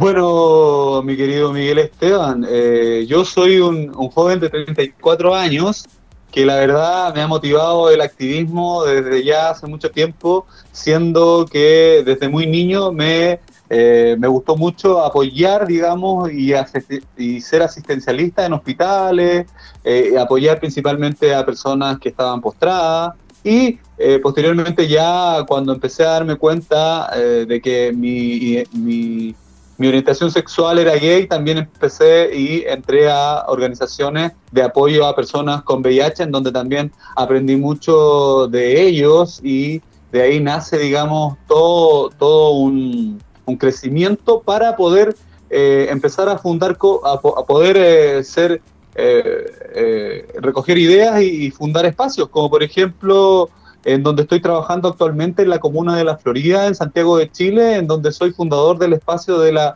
inclusión y la no discriminación. Esto sí nace a raíz de la muerte de Daniel Zamudio. Daniel Zamudio hace ocho años muere brutalmente por unos neonazis chilenos. O sea, se creen neonazis, eh, pero tú sabes que los nazis eh, estuvieron en Alemania y si es que hay, están en Europa, ¿no? Eh, y la verdad, este joven murió brutalmente y de ahí nace la ley antidiscriminación. Y con esa ley se puede y se abre el espectro para poder fundar espacios en base a que eh, esta ley decía y dice que eh, las administradoras del Estado de Chile tienen y deben defender los derechos de cualquier persona discriminada arbitrariamente. Y aquí estoy como fundador y así también fui parte también del apoyo eh, también para la comuna de La Serena, en la cuarta región de Chile, en donde también funciona un espacio como este en esa comuna. Me han dicho que también formaste su Unión LGTBI Internacional, que es otra cosa que has creado ahí también grande. Sí, sí, sí, sí. Bueno, sí, sí, ahí, ahí estamos con compañeros eh, de toda Latinoamérica, eh, por supuesto España, también hay personas que se están incorporando a Estados Unidos de habla hispana, principalmente también eh, personas de Brasil. Y, y la idea nuestra es crear esta unión LGBTI en donde podamos eh, reunirnos y que no sean reuniones eh, eh, de tiempo, sino que sean constantemente en diferentes naciones, con recursos de cada estado, de instituciones que nos quieran apoyar. Y eso ha sido el motor eh, para unir, unir y dejar un poco de lado también lo partidista, porque eh, una de las grandes eh, convicciones, siendo yo militante de un partido político en Chile, sigue siendo que nuestra comunidad es eh, mirada como el 10% y, y, y todos, lesbianas, gay, trans y todas las raras, como te dije delante, estamos miradas como las minorías y eso no va aún. Así que necesitamos esa unión de las naciones y por supuesto de habla hispana que, que es bastante grande. O sea, España, madre patria, tiene mucho, mucho, mucho, mucho que decir. Hace unas semanas ocurre una noticia que, que, bueno, que uno la lee en la prensa chilena y dice, bueno, pues, eh, pues es cabrosa la noticia y es que dos, dos personas son asesinadas en un robo. Es decir, tú lees ese titular y lees que, bueno, pues que una persona ha matado a dos para robarles en su apartamento y le ha pegado fuego. Y bueno, y no deja de ser una noticia, bueno, pues escabrosa, una noticia que, bueno, pues que a todo el mundo le ponen los vellos de punta.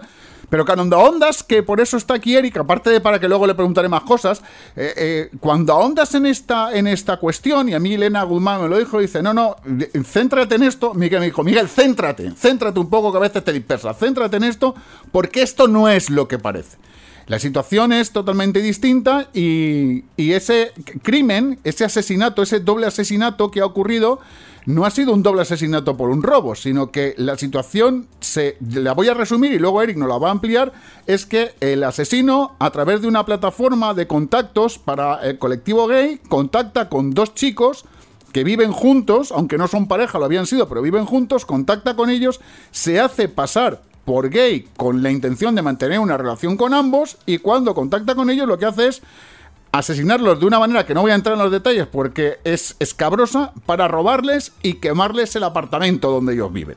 Básicamente ese es el resumen, ¿no, Eric? Que yo quiero que tú nos cuentes efectivamente que cómo ha sido eso, porque yo sé que habéis peleado mucho para que la verdad salga y que diga, no, no, esto no ha sido un asesinato a dos personas, ha sido un asesinato homófobo y ha sido un asesinato como ha sido, es decir, no es un asesinato normal y corriente.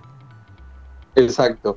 Mira, acá la prensa escrita eh, habló lo que quiso con respecto a lo que te conté. Lo que tú has relatado es básicamente, eh, hay solamente un detalle de que fue solamente una Jorge, uno de los asesinados, que contactó a este chico y Marcelo sufría de cáncer terminal. Entonces, eh, lo más probable, él tomaba morfina y tomaba pastillas para dormir, que debe haberlo asesinado durmiendo, ¿ya? Él no, no creo que haya estado funcional porque el asesinato y la quema del departamento fue muy temprano. Eh, y bueno, eh, los, los, hechos sucedieron como tú bien lo dices. Eh, los medios en Chile eh, no han hablado de que ellos son homosexuales, como, propia, como, como, como la palabra lo es. Tampoco han hablado de, de, del gran trabajo que Marcelo hizo y, y, y aún dejó un legado, ya que, eh, como te contaba en un principio, gracias a, a, la lamentable, mira, y gracias, digo, a la lamentable muerte de Daniel Zamudio, se creó esta ley antidiscriminación y se pueden abrir espacios en las diferentes ciudades de Chile. Y Marcelo, uno de los asesinados, eh, eh, estaba trabajando en la comuna de Puente Alto, en donde ya tenía muy bien avanzado el trabajo, había recogido incluso eh, la voluntad del papá de Daniel Zamudio, este chico que muere brutalmente por unos neonazis en Chile, y eh, era un activista que, que, trabajó también conmigo, anduvimos en diferentes comunas eh, para poder eh, cambiar culturalmente lo que es Chile en cuanto al trato a nuestra comunidad de colores que, que, bien eh, ha costado muchísimo y, y, y, es muy lamentable, muy lamentable que los medios de comunicación no hagan eh, manifiesto de esa información y tampoco mencionen los hechos como son, porque tampoco hablan de que el chico era heterosexual y esa información la tengo grabada en mi celular porque eh, la policía chilena me lo confiesa, es un hombre heterosexual.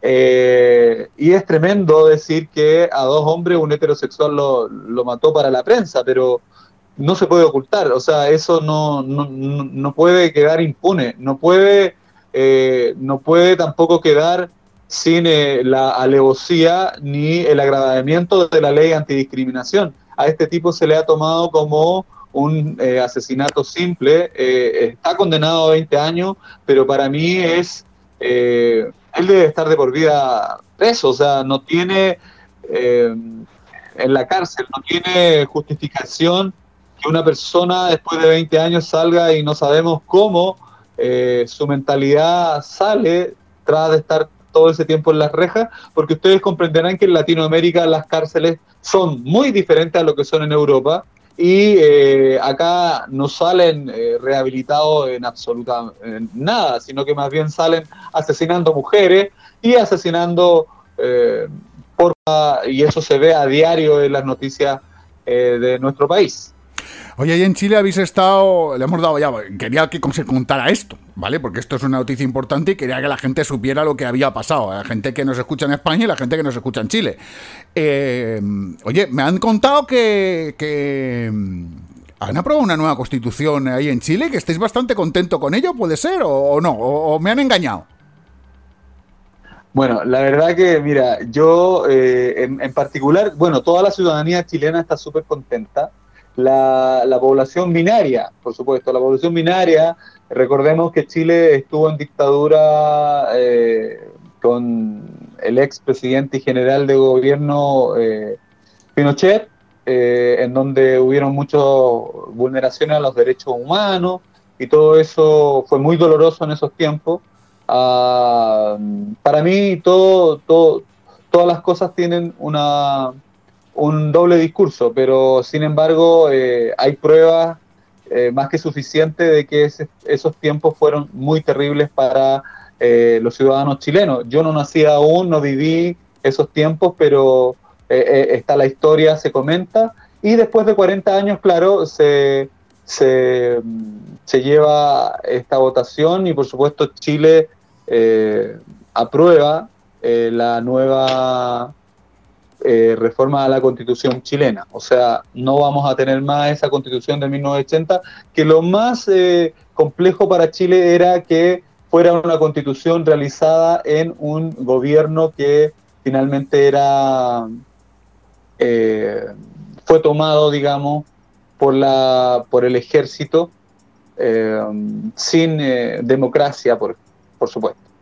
Sin la democracia que todos esperamos. Oye, que tengo mucha amistad con Cano Díaz, que imagino que lo conocerás, que también es chileno, un buen tipo que va siempre muy activista y me manda cosas y, de hecho muchas noticias de Chile las conozco, las conozco a través de él.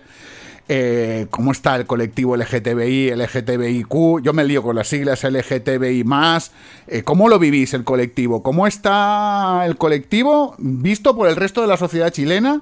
¿Y cómo está la integración de, bueno, la normalización? Es que yo a veces hablar de normalización de una cosa que es normal, tampoco le a entender. Claro, bueno, el colectivo LGBT está separadísimo. Hay una fuerte tendencia a, a, lo que te mencioné en un principio. Para mí, el ser eh, activista, estar dentro de una municipalidad que pertenece a un alcalde y que es de un partido político, eh, es transversal para mí eso y creo que el activista y la lucha LGBT en Chile está siempre... Eh, ¿Me escuchas? Sí, perfectamente. Eh, ligada a un sector que es la izquierda, que desde ahí dicen que nace la lucha LGBT eh, en Chile, pero eh, sin, sin menospreciar a las personas que iniciaron claro, esta lucha. Creo que han pasado muchos años desde ese inicio, así como en España, y hay personas que siguen trabajando y han estado trabajando en los cambios sociales para Chile, no tan solo en la comunidad LGBT, sino que en todo el espectro de la, de la inclusión a nuestra sociedad en general. Y están muy, muy, muy enojados entre sí, hay muchos egos. Chile es una comunidad que se discrimina, el ambiente LGBT se discrimina muy fuertemente entre ellos, entre, entre ellos mismos, ¿no? entre gays, entre trans, entre lesbianas. Las lesbianas no quieren entrar en absolutamente nada que tenga que, ver con, el gobierno, totalmente anarquista. Eh, las organizaciones presentes, eh, las personas trans eh, femeninas, les ha costado mucho, mucho encaminar su lucha, ya que también el, el ambiente de, hombre trans que, que, es estudiado, que es profesional, siempre tiende a, bajarle el perfil a ellas y, y, ha sido muy difícil también que, se puedan consolidar las mujeres trans en Chile. Sin embargo, han podido eh, trabajar más allá de que les entreguen los condones, como siempre lo hacen, y, eh, los test de VIH, eh, exigir el cupo laboral trans, por ejemplo, tienen una regla trans a nivel latinoamericano y el Caribe.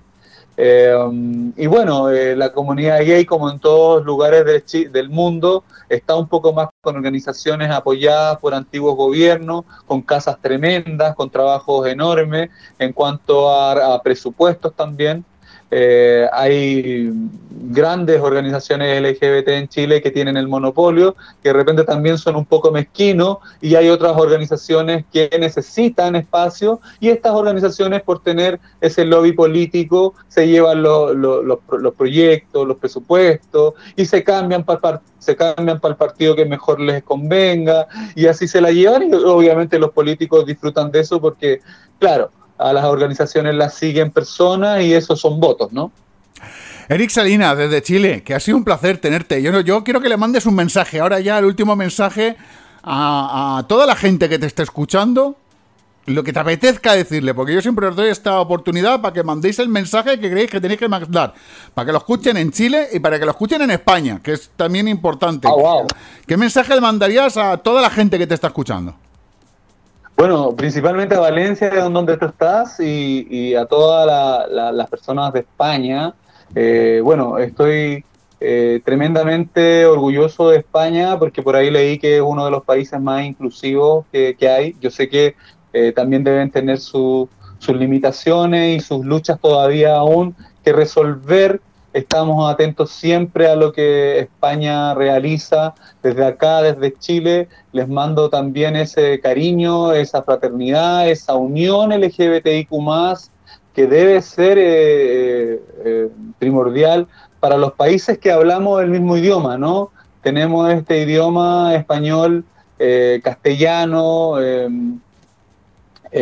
desde nacimiento, desde la colonia en toda América, y eso sería eh, súper importante que eh, con España mm, tengamos una conexión y poder de esa manera desarrollar políticas públicas internacionales, queridos amigos de España, para poder, digamos, eh, eh, seguir avanzando, seguir avanzando en la no discriminación que aún sigue, que sigue para todo el colectivo. Les mando un gran beso, un gran amor de Santiago de Chile. Estamos con un sol tremendo.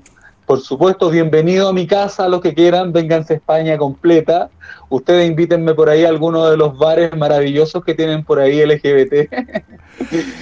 Eric Y- y Salinas, bueno, un abrazo grande. Muchas gracias por haber estado aquí en el despertador contándonos todo esto tan interesante. Cariños, cariños, querido mío.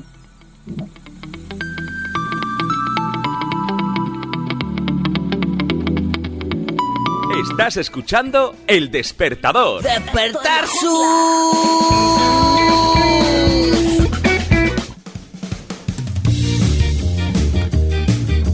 Entramos de lleno en la cocina del Ar Botánico en la calle Ángel Guimerá, esquina con la calle Palletera aquí en Valencia. Lo digo todas las semanas y lo seguiré repitiendo. Lugar de visita obligado para comer, para almorzar, para merendar, para cenar, para dormir. No, no, para dormir no, que no tienen camas. Para dormir no, pero para comer, para almorzar, para merendar, para cenar, por lo que queráis. Está ahí, el Botánico. ¿Con quién? Con César Soler. Y nos metemos de lleno en la cocina, que él está entre los fogones y los cazuelos, que ha hecho darle la vuelta a los cazuelos para hacer música. Don César Soler, ¿qué tal estás? ¿Qué tal, Miguel? Buenas tardes, muy bien. Oiga, me dormí, vamos, en un momento dado, si la cosa se pone, se complica mucho. Como dice que no que con el tema de- de- del el tema este de- del, del, del toque de queda, igual hoy nos tenemos que quedar aquí dentro. Claro, pero es que digo que alguno, alguno de tus clientes habrá quedado ahí, habrá pegado una decaeta ahí en la silla después de almorzar o eso, A ¿no? Ver, un a ver. traspuesto. A ver, ya, ya, ya hace tiempo a lo mejor ahora, porque ya te digo, las noches hace tiempo que dejamos de trabajarlas, pero sí que hemos tenido algún algún que otro problemilla por la noche con algún cliente. Pero bueno, sobre, sobre todo en, en épocas de, de, de fiesta, de, de, cenas de empresa y cosas. Pero es que eso es lo normal, que es que tú acabas de comer, acabas de cenar y que a quién no le da un poco de sueño. A ver, a quién no le da. sí. Claro, y estás en un ambiente sí, acogedor y normal. Y, y si encima, y si encima el, el grado de, de- de intoxic- intoxicación alcohólica es bastante alto, pues más aún. Claro, es, lo que viene, lo que viene a ser. Bueno, don César Soler, Pero bueno, pero, yo, pero eso no tenemos la culpa nosotros, te lo prometo, ¿eh? Claro, no, no, no, no, no, no, no, eso sí, palabreta al niño Jesús, además os creo. Que le ponemos música a la sección y ¿de qué hablamos? ¿De qué canción hablamos esta semana? Pues hombre, vamos a hablar de, la- de- esta receta hicimos en alguna temporada anterior de que hemos hecho juntos. Vamos a hablar de mojo picón.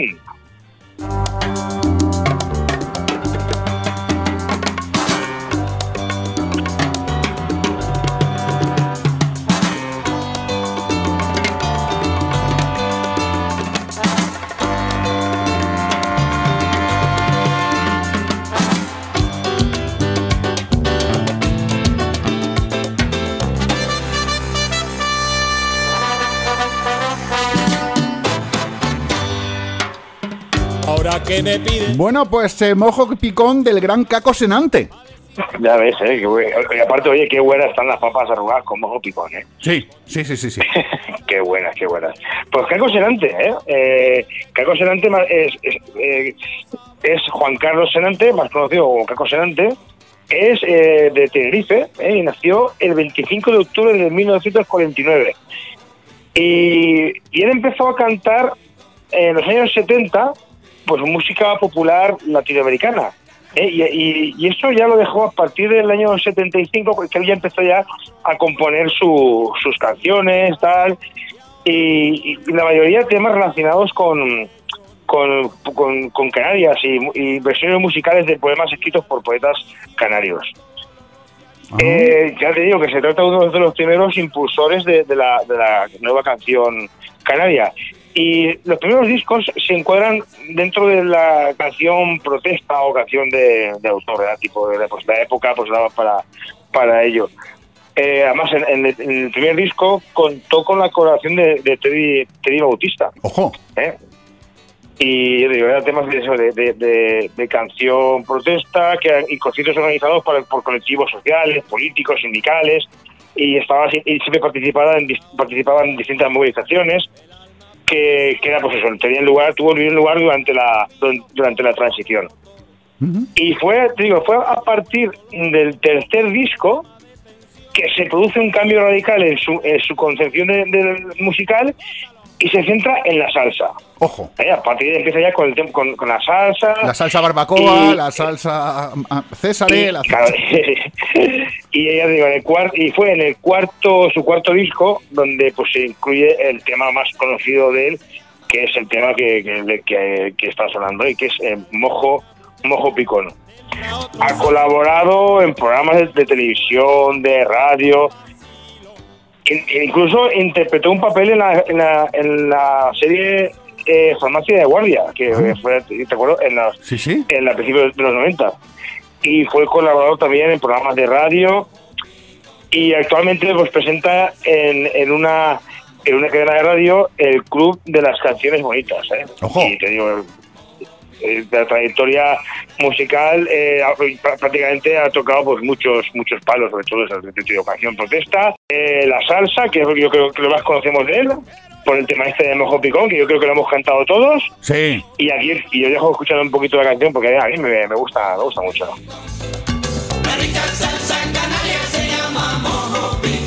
¡Eh, caballero, qué sabor! ¡Qué increíble sensación! Esta muchacha causa admiración. ¡A gozar! Mojo picón, mojo picón. La rica salsa canaria se llama mojo picón. Oye, que hizo famoso además la, la- esta receta, el mojo picón, ¿eh? Lo hizo, lo hizo Claro. famoso, pero famosa, famosa, porque eh, lo conocían, el mojo picón lo conocían en Canarias, efectivamente, Claro, claro, y claro. alguna que había ido a hacer la Emilia Canarias en aquella época, Y, pero nadie más. y hoy, y hoy en día, pues tío, eh, eh, yo creo que es que es eh, la receta canaria, creo que más internacional, ¿eh? Es la de las papas arrugas eh, y las papas con, con, el, con, el mojo picón, que a mí, tío, a mí me, no tengo la oportunidad de comer muchas veces, pero que me gusta, me gusta mucho, verdad. Don César Soler, que nos vamos con el mojo picón, que el ar botánico, hay Ángel Guimeragina con Payeter, que ahí estamos, ¿eh? Para almorzar, para comer pa- y para merendar. Para cenar no, porque ya por cenar no, pero ya ha quedado claro. Pero para comer, para merendar y para cenar. Y para merendar y para almorzar. Para cenar no. Con tortillas, que ¿cuántas tortillas? ¿De clase de tortillas haces, César? A ver, siempre hay dos, las clásicas del día, que son la de tortilla de patata y de patata y cebolla, y luego siempre incluimos alguna alguna más, o alguna variedad con, con patata, patata con, con, con ajos tiernos, con puerros, que está muy buena, patata con jamón ibérico, que está espectacular, patata con sobrasada, o sea, siempre patata con pimientos. Y podría hacer una, Y- una tortilla de una tortilla de mojo picón. Oh, oye, una vez hicimos una tortilla de patatas bravas. Ojo, una tortilla de patata brava, estu- estupendo y espectacular. Eh, Picaba, picaba, ¿eh? Ya, ya. Don César Soler, un abrazo grande, el ar botánico. Igualmente, Miguel, a todos. Ahora que me piden salsa, aprovecho la ocasión para decirles que en Canarias existe el mojo picón. Condimento indispensable del gourmet y del glotón y del que quiere gozarla con un ritmo sabroso.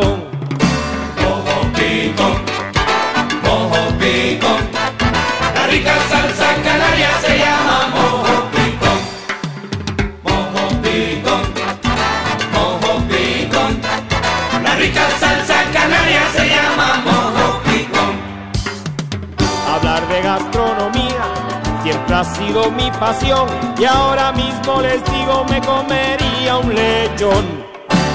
Pa' mejorarle el sabor, obligada condición, yo todo lo rociaría con un buen mojo picón. ¡Dilo! Mojo picón,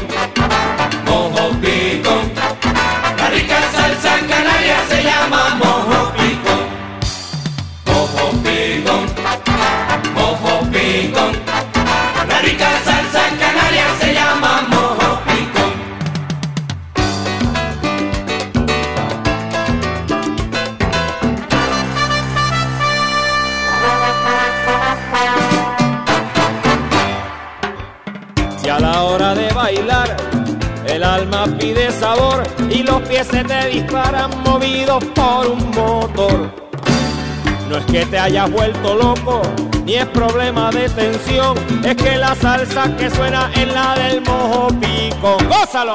Mojo picón, mojo picón. La rica salsa canaria se llama mojo picón. Mojo picón, mojo picón. La rica salsa canaria se llama mojo picón. Si al ver a una muchacha entra otro sofocón, porque ves cómo se mueve con ritmo y con vacilo. No te lo pienses dos veces, tienes la gran solución. Dile que tú tienes salsa y es la del mojo pico. ¿Cómo pica? Mojo picón, mojo picón. La rica salsa canaria se llama mojo picón. Mojo picón, mojo. La rica salsa canaria se llama mojo picón. Tú me das mojo cilantro, hecho con todo tu amor. Pero yo quiero ese fuego que está en tu mojo picón, caballero. Mojo picón, mojo picón. La rica salsa canaria se llama mojo picón. ¡Eh, caballero, qué sabor! ¡Qué increíble sensación! Muchacha bailando es que causa admiración. ¡A gozar! Mojo picón, mojo picón. La rica salsa canaria se llama mojo picón. Ayer me invitó tu madre a comer un escalbón.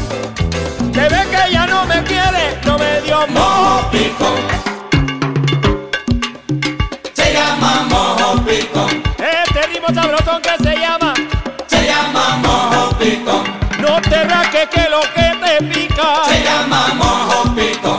El sabor que hay en tu beso Se llama mojo picón. El ritmo que lleva Mario al gozarla Se llama mojo picón. Esta salsa pica mucho y se llama Miguel, no apagues nunca el despertador.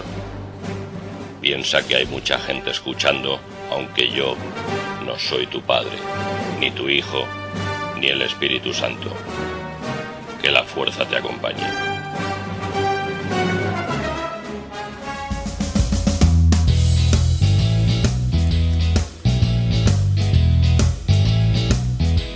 Hablamos de literatura en el despertador y vamos a hablar con el premio Espasa 2020. Y no, a ver, que no, que el premio no habla, no habla, que sino.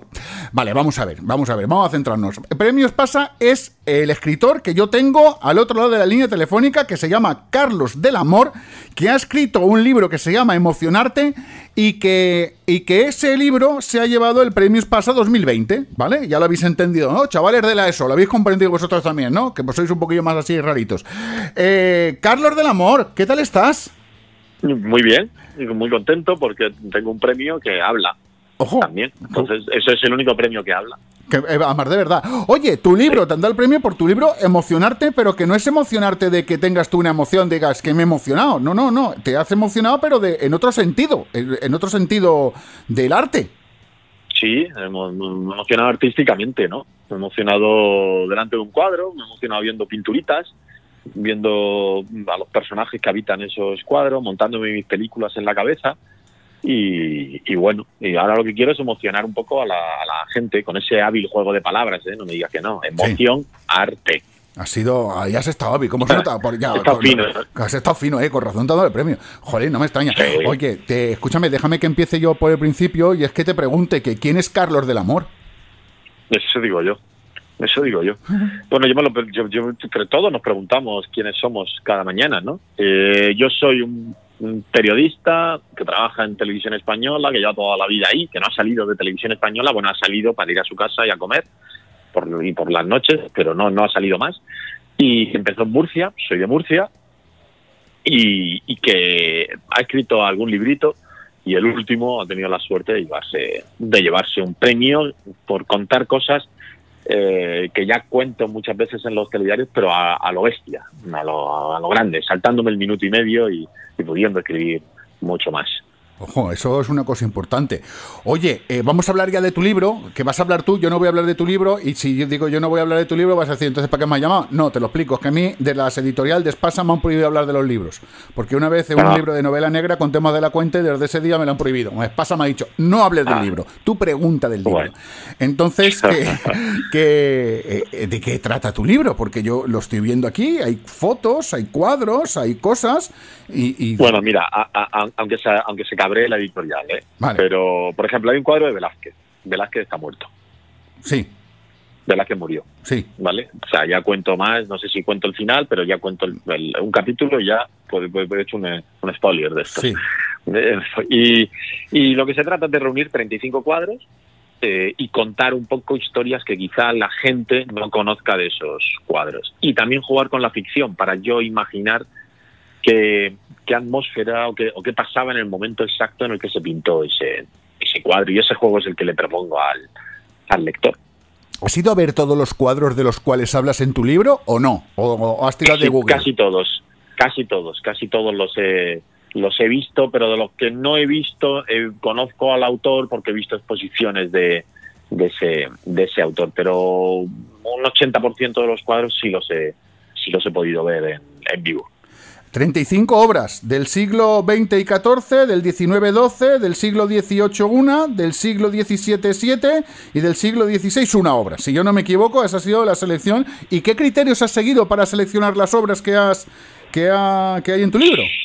Que me gustaran a mí, que, que tuviesen, que tuviesen una historia detrás y que, y que sobre todo que me gustaran y que me emocionaran, ¿no? Porque para eso lo he escrito yo.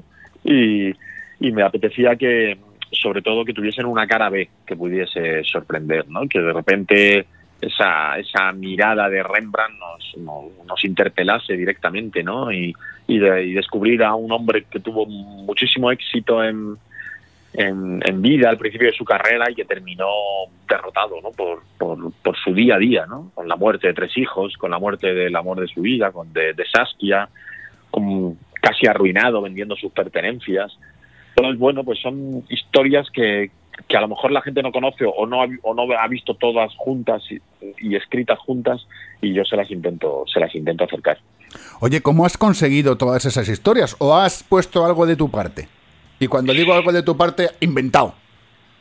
Sí, yo, yo, yo he tirado de, ficción. He tirado, cada capítulo se abre con, con una especie de ficción que está inspirada en hechos reales, pero que es lo que yo creo que pasó en ese momento histórico o en ese momento en el que el pintor se enfrenta al, al cuadro. Y luego, pues, eh, mi día a día, eh, aparte de los festivales de cine que suelo cubrir y de otras historias culturales, eh, transcurre mucho en los museos. Y uno va, cubre la exposición de Rembrandt y le cuentan historias, y uno cubre un- la exposición de Bacon y le cuentan historias, y uno entrevista a Antonio López muchas veces y le va contando historias, o entrevista a Genovés y le va contando historias eh, le cuentan mil historias de la menina, de Velázquez y de su forma de trabajar, y al final todas esas historias están en una especie de disco duro al que hay que acudir y, y ir dando forma para, para terminarlo plasmando en un, en un libro. ¿Cuál es el cuadro, la obra que más te impresionó y por qué? Yo creo que ahora mismo la que más me tiene impresionado, me- ya te digo, me gustan todas, pero es El perro sin hundido de Goya. ¿Por qué? Porque eh, en, es- en- en- esta época que nos ha tocado vivir, en el 20, yo creo que todos somos un poco ese perro. Somos eh, ese perro que intenta sacar la cabeza, que intenta respirar, que intenta encontrar algo de aire al que, al que agarrarse eh, para, para seguir adelante y no, y no ahogarse en el, en el día a día. ¿no? Y yo creo que nos refleja muy bien, muy bien a todos. Que eso podría, ese, ese cuadro podría ser la portada de, de un periódico un día del, del confinamiento, por ejemplo. Que los chavales que quieran ver el cuadro tienen que ir al Museo del Prado, que está allí. Este cuadro está Sí. precisamente en el Prado. No es que yo me lo sepa, sino es que lo he visto en el libro. Mientras, mientras Carlos hablaba, yo lo he buscado y tiene un índice importante para seguir, que además me ha gustado mucho, ¿eh? porque ahí tienes toda la... Hay un índice de obras, no puedo decir nada más, que la gente que lo Sí. compre. Oye, ¿cuánto tiempo has echado tú en, en escribir este libro, este emocionarte? Pues mira, yo empecé el, hace el último trimestre del año pasado, de, de 2019. Y luego avancé bastante hasta el confinamiento y en el confinamiento sprinté mucho. porque a pesar de que yo trabajaba todos los días, encontré la manera de, de- de dedicar las mañanas o las tardes, dependiendo de, de mi turno en el trabajo, para, para darle mucha mucha caña y ordenar todas las historias que yo tenía en la, en la cabeza. Así que, bueno, pues un año más o menos me ha, me ha, me ha llevado. Y ahora llega algún desahogo y te dice, oye Carlos, que yo me he leído el libro este fin de semana. ¿No te dan ganas de darle así con la mano abierta y decirle, hermoso mío, que no lo has saboreado el libro? Que te has leído el libro así sin enterarte, vuélvetelo a leer. Bueno, también le puedo decir que bien, que te haya gustado tanto que no has podido dejarlo y, y- y- y lo, has, y, y lo has devorado, ¿no? Lo que pasa es que yo recomiendo también que el libro se lea, eh, por ejemplo, con, un ordenador al lado, con un móvil al lado, porque voy citando otras obras de, que, que pudieran influir en esa y buscarlas también también es eh, bonito y es estupendo, ¿no? Ver, ver otras obras de los autores y, y ir conociendo un poco más al artista. ¿Cómo te llevas con las redes sociales? ¿El caralibro, el Twitter y todo esto? ¿Tienes redes sociales o pasas de ellas como de comer al piste? No, no, me llevo, me llevo relativamente bien. Me llevo, vamos, eh, lo- las utilizo sobre todo de manera, bueno, pues profesional, para dar a conocer el trabajo, para de vez en cuando meterme en algún charco, en algún jardín, pero, pero normalmente las, las, las uso para, para dar a conocer las cosas que voy que voy haciendo y por si le pueden interesar a, a alguien. Lo que pasa es que, bueno, las redes sociales cada vez se han convertido alguna o en algún momento en algo en que tú dices, eh, me gusta el blanco, ¿por qué te gusta el blanco? ¿Qué, qué- por qué te gusta? Me gusta el color rojo, ¿por qué te gusta el color rojo? No me gusta el verde, tampoco. Entonces, es, es- a veces es cansino, ¿no? El tener que, estar eh, justificando, explicando algo, ¿no? Se ha convertido a veces en... eh, yo digo muchas veces que hay diferencias, ¿no? Que, por ejemplo, Instagram puede ser una, un, un bar a primera hora, ¿no? En el que la gente está tranquila, te tomas un- una cerveza y charlas y, y luego puedes llegar al bar de las 6 de la mañana en que, en que a veces se convierte Twitter, por ejemplo. Yo el Twitter no me gusta nada, no me gusta nada. Porque yo soy más de hablar más que de escribir. Entonces, yo me pierdo. caracteres tienes. Claro, claro, yo soy más de hablar. Eh, que escucha, que ponemos Carlos del Amor y te encontramos, ¿no? Por ahí, ya para seguirte. Es que te queremos seguir en Instagram porque nosotros somos más de Instagram, pero Sí, porque nos gusta bien. ver a la gente. Nosotros Ah, ponemos fotos nuestras, pero somos tan feos que nos las censuran. Pone contenido inapropiado. De hecho, por eso hacemos radio y no televisión, porque no saldríamos en la, en la imagen. Bueno, tú, tú sabes que han censurado muchas veces en, en Facebook, por ejemplo, obras de arte, ¿no? O sea, que, que han llegado a censurar un, desnudo de, de, de una de Goya. Imagino, me imagino que el origen del mundo no lo publicarías Esa- en Facebook. bueno, es, ese, no, no, no. Es el que lo publicó, le censuraron automáticamente. Vamos, Eh, y tuvo y puso una demanda a Facebook, ¿eh? Y la ganó. Claro, pero, pero ese origen del mundo es, es, eh, nada, no pasa el filtro. No, no, no, vamos, no lo pasa ni de lejos. Eh, Emocionarte, eh, la doble vida de los cuadros, eh, premio Espasa 2020, Espasa en la editorial, eh, que, ¿qué significa esto? Pues que Espasa está en todos los lados. Es decir, tú llegas a cualquier lado y Espasa está. Entonces, nosotros en el Despertador siempre recomendamos pues que vayáis a la librería de barrio, a vuestro librero de toda la vida, que a lo mejor ni le conocéis porque no habéis comprado un libro en vuestra vida, que estáis ahí entocinados con los- las tablets y los teléfonos móviles, que bajéis, que los libros huelen, que bajéis al librero, que en las grandes superficies también está, ¿no? Pero también venden jamón. Bueno, tampoco es decir que si no venden un libro, pues venden jamón. El librero vuestro, si no vende el libro, no vende nada. Es decir, que esto es una cosa Eso es verdad. Importante. Nosotros siempre lo recomendamos, pobres gentes. Muy importante, muy importante. Y más en, en, en- estos momentos, ¿no? En los que muchos están pensando si echar la persiana o no, acercarse y, y comprar este o el libro que les, que les apetezca, ¿no? Pero, pero sí dejarse seducir, ¿no? Por el, por el librero de toda, de toda la vida, sí. Ojalá larga vida a los, a los libreros que miman cada día y abren la persiana cada día. Oye, que nosotros, Carlos, a todos los amigos que paséis por aquí, porque después de 30 segundos hablando conmigo, si no nos habéis colgado el teléfono, ya os consideramos amigos, ya de la familia. Que, que os pedimos un favor siempre, que escucha, que en tu próximo libro, que me saques en tu próximo libro. Bueno, vamos a, vamos, vamos a verlo, a ver, a ver si hay próximo libro, a ver de qué va. Y, y, bueno, si son obras de arte, ¿por qué no voy a sacar? Claro. Sí, sí, pues sí. Claro, si, haces, si haces arte, merecerás estar, ¿no? Sí, bueno, arte, arte, arte, lo que se dice arte, Arte. arte, pues, según lo que entiendas por arte. eh, El arte tiene muchos, muchos, muchas vertientes. Pero yo me Muchos- emociono. muchos- Hay muchos caminos. Que yo me emociono, que eso ya cuenta, ¿no? Hombre, Por, por lo menos la, la mitad del título de tu libro. Sí, ya tienes el 50% ya lo tienes. Eh, Carlos del Amor, emocionarte. Eh, Premios Pasa 2020. eh, que muchas gracias por haber estado aquí, haber estado con nosotros, haber estado en el despertador, que te seguiremos viendo en la, en la tele y que esta Mm. es tu casa para cuando quieras, que cuando quieras venir a presentar otro libro o contarnos lo que quieras o, o lo que tú te apetezca, pues que escúchame, como decía mi abuela en que eres el amo. Hombre, pues tú llámame cuando quieras, ahora que quieras. Yo estoy como, como las funerarias o como una farmacia de estas abre 24 horas. Estoy siempre, si- siempre disponible. Un abrazo grande, Carlos. Abrazo.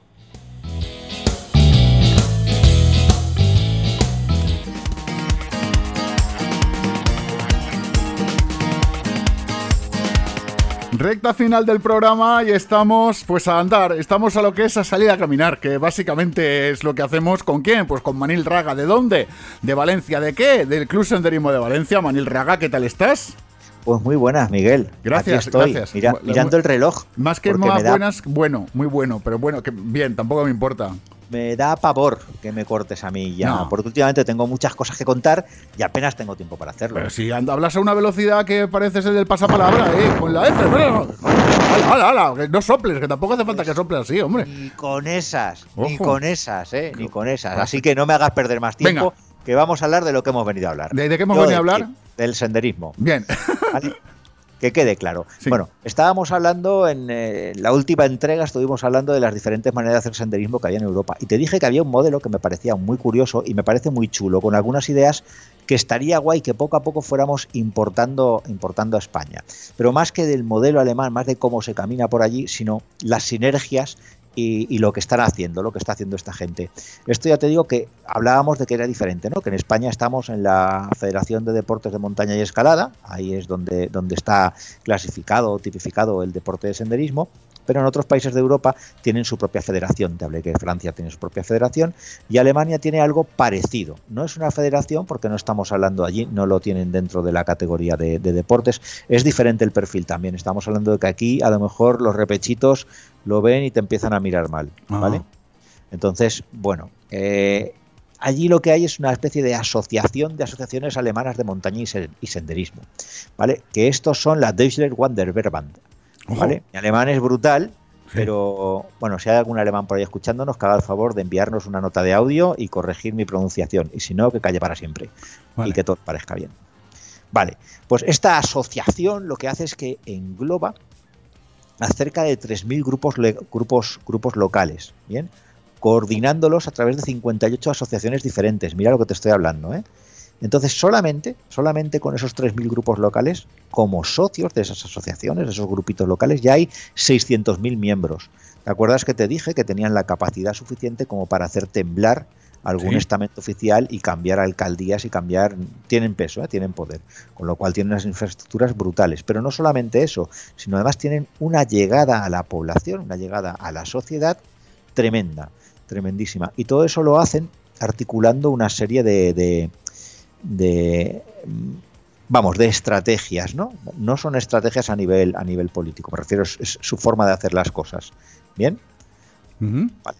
Hasta ahí todo, todo claro, Sí, ¿no? sí, me estás, sí, te- me te- estás siguiendo bien. te- Y una de, cerca. las cosas que me parece muy, muy importante, bueno, aparte de que esta gente, la asociación alemana, tiene, tiene fíjate, que tienen, están en los comités nacionales, ¿no? De la Asociación Alemana de Turismo, en la Asociación de Parques Naturales Alemanes, en el Anillo Alemán de Protección a la Naturaleza, y hacen acciones para el mantenimiento del, del medio natural. Incluso en ocasiones emplean muchas más horas sus voluntarios de lo que emplean haciendo las propias actividades de esas asociaciones ¿eh? en montaña, que aún así son un montón de horas. ¿eh? Estamos hablando que tienen solamente entre guías, creo que tienen cerca de los 6.300 guías. En, Hostia, en- son gente, ¿eh? Sí, dentro de esta asociación tienen su propia, su propia formación. Y dentro de todas estas cositas que hacen, a mí hay un programa, bueno, hacen programas con chavales, hacen programas con gente más mayor, hacen eh, programas familiares y hacen una cosa que me parece súper curiosa, que son las caminatas de salud. ¿Vale? Entonces, estas caminatas de salud eh, están dirigidas sobre todo a esta gente que no hace nada de actividad o que lleva mucho tiempo sin hacer actividad y que ha decidido volver a hacer una cierta actividad física, ¿vale? Que van a empezar a caminar. Ahora aquí en España tenemos un modelo bastante similar, o que se está empezando a adoptar en algunas ciudades que se llaman, son las rutas perimetrales, ¿no? Alrededor de las ciudades se están creando una serie de corredores o caminos seguros para peatones, que no es montaña propiamente dicha, pero sí que es una actividad de senderismo. Entonces, ¿qué es lo que hacen? Cogen a esta gente que tiene poca experiencia en caminar y les incitan a caminar por la montaña en caminatas muy suaves, estamos hablando de, de paseos sin demasiado desnivel, sí que es verdad que con una longitud mínima de unos 10 kilómetros, y a lo largo del recorrido, además de, caminar, hacen tablas de ejercicios, a lo mejor escuchan música, igual se ponen a bailar, y todo están dirigidos por estos guías que te decía yo, de estos mm, 6.300 guías, pues hay otro montón de estos 6.300 guías que están además formados específicamente para dirigir estas caminatas tienen una formación, eh, vienen a formarlos a lo largo de una semana, unos cinco días, específicamente para hacer esos ejercicios, ¿no? Esas paradas y ahora vamos a bailar o vamos a hacer esta tabla de ejercicios. Siempre estamos hablando que va dirigido a gente que tiene una vida sedentaria, ¿eh? No estamos hablando de lo que es la montaña en sí o el senderismo tal y como lo conocemos aquí, a Ujú. nivel ellos tienen diferentes grados de dificultad, también te lo digo, con lo cual a lo mejor, pues bueno, el, el que no ha caminado nunca, pues se apunta a una cosita fácil. Y tienen un acuerdo, que aquí es donde viene la clave, con las aseguradoras de salud más importantes del país. De tal manera que como está demostrado que el senderismo es una actividad saludable y, y que es muy beneficiosa para, para, para nuestro organismo, ellos lo que han conseguido es que las aseguradoras primen y bonifiquen de alguna manera eh, a estos a estos senderistas, a esta gente que se, que se une y sale a caminar en estos programas específicos de salud. Muy bien. De ¿no? tal manera que la, la Diesel Wonder Band esta es capaz de entregar unas insignias a, los, a la gente que camina y estas insignias, bueno, las consiguen a base, a base de caminar kilómetros. Por ejemplo, para que un adulto le den una insignia, tiene que caminar un mínimo de 200 kilómetros al año, ¿eh? ¿Vale? Si camina esos 200 kilómetros, pues consigue esta, esta insignia, bueno, al año o a lo mejor no, igual son acumula- acumulativos. Tendría que mirarlo. Te dan 200 insignias, kilómetros. la, la insignia Vale. te la dan. Y conforme le van dando insignias, va recibiendo una bonificación en la prima de salud, o sea, un, o un descuento directamente sobre esa adelantados póliza. van, qué adelantados van los alemanes, ¿eh? Ah, mucho. O un descuento sobre esa póliza o incluso a lo mejor devoluciones de la cuota que han tenido que pagar para participar en esas actividades. Muy bien. Con lo cual eso está muy chulo. Imagínate que a ti te dicen, oye, pues mira, tú si alcanzas los 200 kilómetros, la cuota de socio del Club Senderismo de Valencia, para ti gratis. Ojo, voy a salir a caminar. loco- como loco a tirar repechos. Claro, Hombre, sí, claro, ah, solamente por decir, "Coño, so- solo por ser socio del club ya, ya me, me dejo ahí la vida. No, pero me parece súper interesante, me parece, te decía que tenía mucho poder y obviamente, claro, esto se traduce a que a, las- agencias aseguradoras les interesa eh, que esta asociación esté a buenas con ellos, con lo cual digamos que consiguen acuerdos de este tipo, ¿no? Porque no solamente lo tienen con las aseguradoras de salud. ¿Esto qué quiere decir? Que, Que me se voy. termina tu tiempo. Sí, pero es que te, que te lo quiero decir en alemán, mira. Ihre Zeit ist abgelaufen. Si lo he entendido, si he dicho que me iba, pues nada. eh, hasta la semana que viene. Adiós, Manil Raga, Club Senderismo de Valencia, un abrazo grande. Adiós.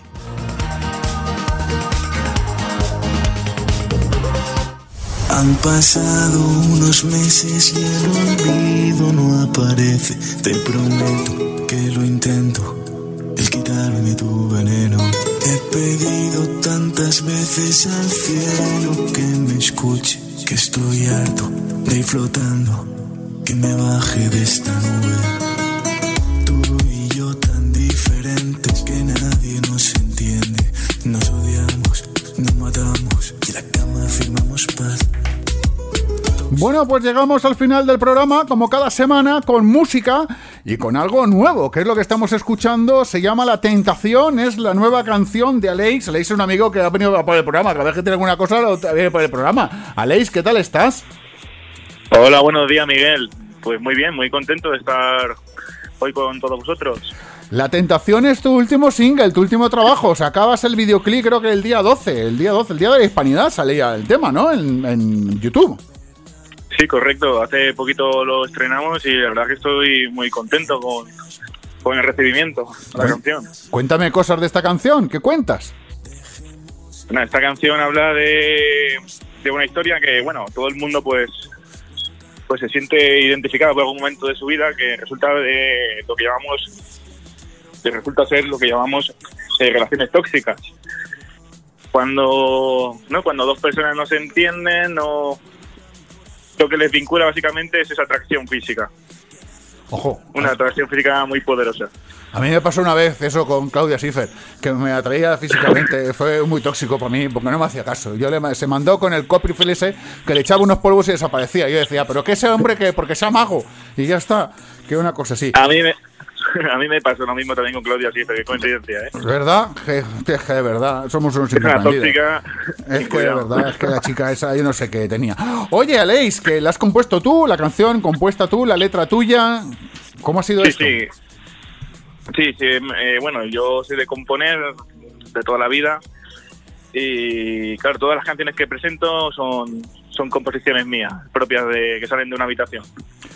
Que, ¿Cómo la escuchamos? Bueno, ponemos en YouTube eh, Aleix, ponemos La Tentación y ahí aparece. Sí, correcto, ahí, ahí podéis ver el videoclip y luego si pues, resulta más cómodo encontrarlo en Spotify también, lo podéis encontrar en Spotify, en, en iTunes, Amazon, no sé, no entiendo mucho de redes, pero están en todas las plataformas. Pero están en todos. Oye, y la gente que quiera contactar contigo, que quiera saludarte, que quiera decirte, ¡wow! ¿Cómo me mola esta canción? Pues a mí también me pasó que tuve una relación tóxica de estas y me tuvo que tuve que tomar un vaso de leche para desintoxicarme. Que, ¿Cómo lo hacen? ¿Cómo te encuentran? ¿En Facebook, en el Caralibro, en el Instagram o eso? ¿Tienen eso Correcto, no? en, en Instagram y Facebook, Alice Música, ahí me pueden encontrar. Y si quieren dejar un comentario también en YouTube o Twitter, que también sale música, yo lo leeré encantado y posiblemente lo responda también. Ojo, posiblemente lo responda también, ¿eh? Ojo, eh, cuidadito, ¿eh? Que esto es... Qué, gran- qué grande. Aleix es que... A ver, vosotros me estáis... lo que, yo lo que pueda ayudar, pues colaboraré. Tampoco Claro. voy a ir de psicólogo por la vida porque Que- no, que- no, que- no tengo estudio de ello. La, la gente me dice, pero qué burro eres, ¿cómo hablas así con Alejo? Eh? Porque Aleix y yo nos conocemos ya muchos años. Caramba, que cada vez que saco una canción nueva está aquí. La temporada pasada, no, la anterior, o la temporada pasada estuvo con nosotros en un directo también presentándonos un tema y tocándola en directo con nosotros. Es que es un, Sí, un fue mi, Claro. La primera vez que fui a la radio fue, fue de, vuestra mano. Claro, un placerazo tenerlo ahí con nosotros cada vez que viene. Oye, no que... tenía ni barba. No, es verdad, es verdad, es verdad, ¿eh? Hay que ver cómo nos hacemos mal. Yo tenía, yo tenía pelo, no, no, no, ya no tenía pelo tampoco. Qué cosas mías. Ah, ya tengo ganas, Miguel. Ya, sí, qué envidia más mala, de verdad. Oh. Bueno, pues así, ahora te la pondré yo entera para que escuchéis la tentación. Escúchame, Aleix, que me voy a tomar un café, que yo es que llevo dos horas ya hablando, tío. Estoy muy cansado, que como aquí hay confianza y tú sabes que aquí la gente que viene al final del programa es precisamente para esto, para despedirlo, que yo me marcho y que tú ya, que, que escucha, que despidas el programa, que voy a hacerme un café. Ah, me dejas aquí solo, Miguel. Bueno, bueno. Ah, ¿no te has ido? pues nada, eh, a todos los oyentes del programa, eh, nada, quiero dedicaros esta canción. Es una canción que la he hecho con muchísimo cariño, como, como todas las composiciones que intento hacer. Y creo que la tenéis que escuchar porque es una canción con un sonido actual, con una letra propia, en la que no, no intento hacer daño a nadie con ninguna letra y solamente espero que la escuchéis y que os guste. Una canción de relax, súper tranquila. Y nada, un saludo a todos y que paséis un buen fin de semana que, que os lo merecéis, y más a estas horas. Han pasado unos meses y el olvido no aparece. Te prometo que lo intento, el quitarme tu veneno. He pedido tantas veces al cielo que me escuche, que estoy harto de ir flotando, que me baje de esta nube. Tú y yo tan diferentes que nadie nos entiende.